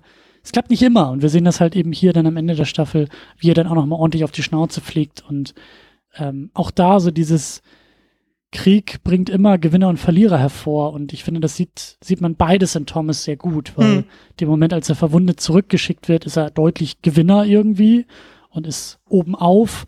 Aber als der Krieg dann vorbei ist und er versucht auch da wieder Kapital rauszuschlagen, ja, da geht halt die Rechnung nicht auf und er geht halt eher unter. Also sehr, sehr spannend, Hm, finde auf ich. jeden Fall, der ist in dem Moment dann tatsächlich, auch wenn er so als mega unsympathisant dann gezeigt wird, ist er auch trotzdem eine sehr tragische Figur, eben, wie du schon meinst, und dann erst dann mit diesem Krieg dann so, und dann kommt er ja dann irgendwie dann durch die Verletzung da wieder raus und so, und dann hat er so seinen Höhenflug von wegen so, ja, pff, ich bin der coolste Hengst hier. Und Ja. dann hat er dann diesen Mega-Sturz und so, wo er wirklich so am Bodensatz ist und dann sich erstmal wieder hocharbeiten muss. Und ähm, ich meine, das und wird auch da wieder total Ja. Opportunist ist, ne? wie du sagst. Er entführt den Hund, er versucht da irgendwie in der Gunst äh, des, des Vorgesetzten irgendwie zu steigen und das ist halt alles sehr überlegt und kalkuliert und ähm, kalt irgendwie, aber ich habe das Gefühl, dass die Figur mir in der Staffel dadurch noch ein bisschen näher gebracht wurde. Hm. als Ich meine, das wird auch jetzt in den nächsten Staffeln auch mehr deutlich, so dass er auch tatsächlich in der Lage ist, dann auch äh, sich um jemanden zu sorgen, jemanden zu äh, ja Mhm. gern zu haben. Sozusagen. Ich glaube, das kommt ja dann in Form eines neuen Kammerdieners noch zur Sprache, wo das noch ein bisschen deutlicher wird, von wegen so, okay, er ist nicht nur diese rein op opportunistische Figur, sondern der kann auch was für andere Menschen dann tun. Das ist ja jetzt, ähm, jetzt noch relativ am Anfang des Ganzen, aber die Entwicklung sehen wir auf jeden Fall noch und es ist eigentlich ganz gut, dass es jetzt so nach und nach so mal gezeigt wird, okay, er ist nicht immer nur auf diesem Höhenflug, sondern er kann auch richtig tief fallen. Mhm. Jo. Ja. Ich habe noch eine Sache, ich Ja. habe noch eine ganz kleine Kleinigkeit, die halt schwierig in einem Audiopodcast ist, aber es gab noch so in Sachen Lieblingsszene, Lieblingsmoment, Ja. Lieblingsshot. Es gibt so einen, ein, eine, eine tolle, wirklich einen, einen, einen tollen Moment, wo, glaube ich, ähm, Matthew auf dem Stuhl sitzt in der Bibliothek und irgendwie redet er halt mit Lord Grantham und die beiden, ich glaube, die streiten irgendwie über irgendwas und es gibt so ein, ein Shot über die Schulter, so ein bisschen von unten, also über Matthews Schulter, der halt sitzt Mhm. und vor ihm steht Lord Grantham und er steht direkt in der Mitte zentriert des Kamins, Mhm. sodass das Gemälde über dem Kamin hinter ihm Mhm. so im Hintergrund steht, als ob es ihn selber einrahmen würde.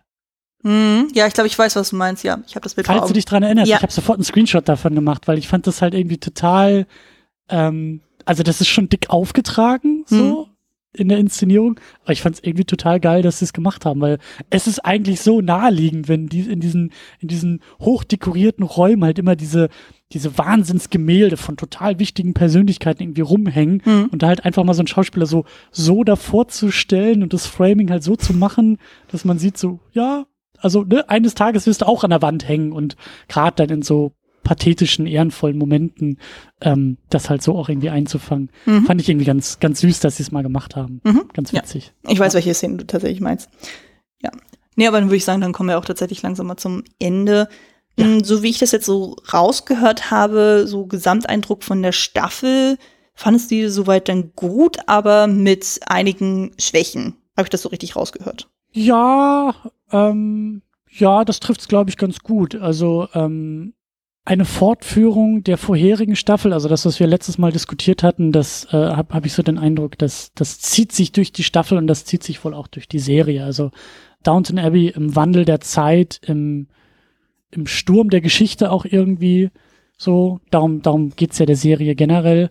Und äh, das machen sie hier eben mit dem Ersten Weltkrieg und so kleineren Dingen drumherum, aber eben hauptsächlich mit dem Ersten Weltkrieg halt halt sehr gut und sehr eindrucksvoll und das gefällt mir wirklich ganz, ganz, ganz, ganz toll. Ähm, gibt eher so Abzüge in der B-Note, ne? Das ist halt mhm. halt einfach so, ja, die ein oder andere Daily Soap-Moment hier ein bisschen zu doll aufgetragen ist und ähm, zu wenig Tom und Sybil, aber das wird ja dann auch noch besser und äh, geht alles noch irgendwie ein bisschen, ein bisschen anders, ein bisschen besser, aber wirklich sehr, sehr stark, äh, hat eben ja auch den Vorteil, ähm, als zweite Staffel auf die, auf das Fundament der ersten so andocken zu können. Wir müssen die Figuren nicht mehr alle erklärt bekommen, sondern wir kennen sie schon. Wir kennen sie mal besser, mal schlechter und manche dürfen sich auch noch entfalten und vertiefen. Aber das, das, das ist alles wirklich sehr, sehr gut und ähm, ja, gibt halt nur so ein paar, ein paar Dinge, die nicht perfekt sind, aber mhm. ich glaube, das gibt's immer. Ja. Ja, also wir meckern auf einem hohen Niveau quasi. Ja, genau. Genau. Ja würde dem auch so weiter beipflichten. Also ich habe auch das Gefühl gehabt, so die war eigentlich schon relativ gut. Also gerade eben mit diesem Setup, mit dem Krieg und sowas, das hat dem eine schöne Bodenständigkeit dann auch gegeben, eben weil es ja Auswirkungen auf alle Schichten auch hatte. Aber ich fand auch, ja. dass dann teilweise ein paar sehr komische Konflikte mit drin waren. Also wie zum Beispiel der Streit zwischen Cora und Gra äh, Lord Grantham, das mit Ethel, dann so mit dem Hausmädchen oder dann diese Patrick Crawley-Geschichte, die da irgendwie nur für eine Folge da reingeworfen wurde und dann eigentlich nie wieder Thema dann wird.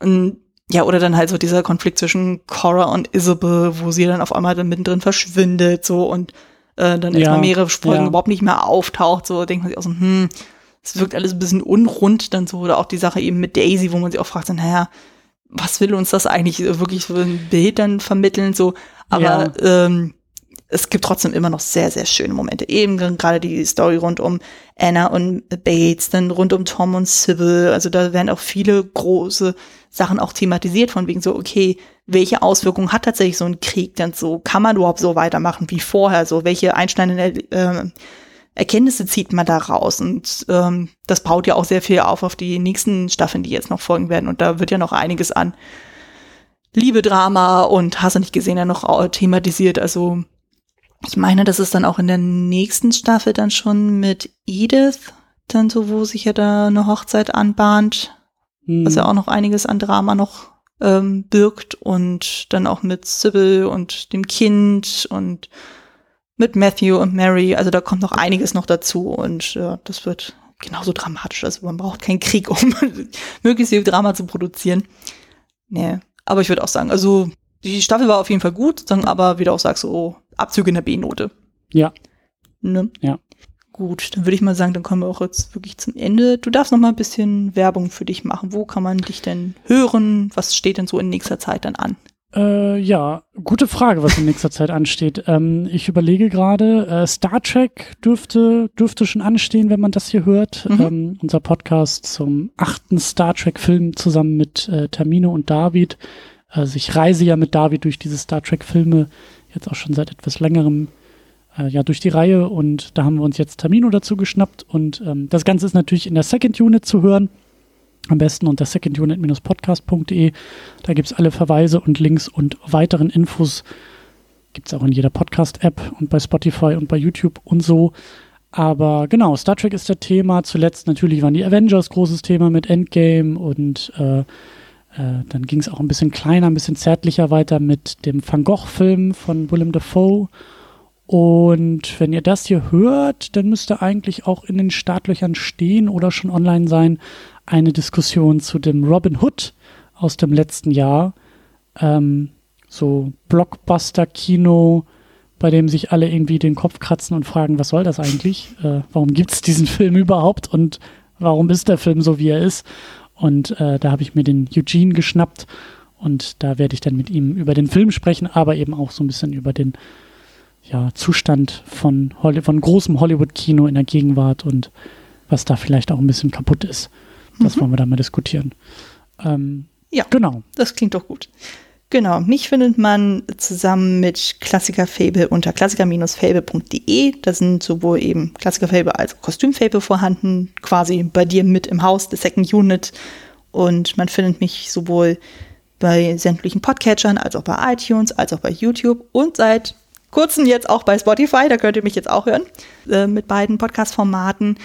Und genau, ich bin auch mit Twitter vertreten, sowohl mit Kostüm-Fable als auch mit Klassiker-Fable. Da ist jeweils ein eigener Account. Da mache ich auch fleißig immer wieder Tweets und aktuellen Stände, so von wegen, hey, wie weit sind wir denn? Nehmen wir auf, werden wir veröffentlichen. Und privat kann man mir natürlich folgen unter Kostümfrau mit OE, sowohl bei Twitter als auch bei Letterbox. Und wieder einmal der Hinweis, ihr könnt mir gerne unter die Arme greifen, indem ihr eine kleine Spende bei Auphonic da lasst. Ihr müsst einfach nur hier in die Shownotes dann reingucken oder dann im Blog-Eintrag, da ist jeweils der Link. Man merkt dann so, dass dann die Folgen die nötige Audioqualität bekommen, die sie verdient haben. No? Ja. Jo. Ich glaube, damit haben wir es auch. Es sei denn, du hast jetzt noch irgendwie einen Gedanken, den du noch loswerden möchtest. Äh, nee, äh, ich frage mich nur gerade, wie verbleiben wir? Wir verbleiben mit äh, der dritten Staffel Downton Abbey, die wir jetzt äh, in fleißiger Heimarbeit aufholen werden und genau. dann in ungefähr einem Monat verpodcasten. Mhm. Genau so. Also ich glaube, diesmal werden wir dann nicht so eine Verzögerung haben durch Ostern und Endgame und noch alle möglichen anderen Termine. Ich glaube, diesmal werden wir das mal pünktlich schaffen zum zweiten Donnerstag, aber ähm, wenn ihr Lust habt, noch mehr von mir zu hören, so in zwei Wochen kommt ja dann auch schon der nächste Podcast, dann, dann zu Klassiker Fable. Da spreche ich ja dann über das Thema Animation und da geht es um den Film The Night Before Christmas. Da freue ich mich auch schon sehr. Das glaube ich. Das ne? glaube ich. Das Stop Motion ist immer schön. Da kann man nicht oft genug ja. darüber reden. Ne? Na gut. Gut.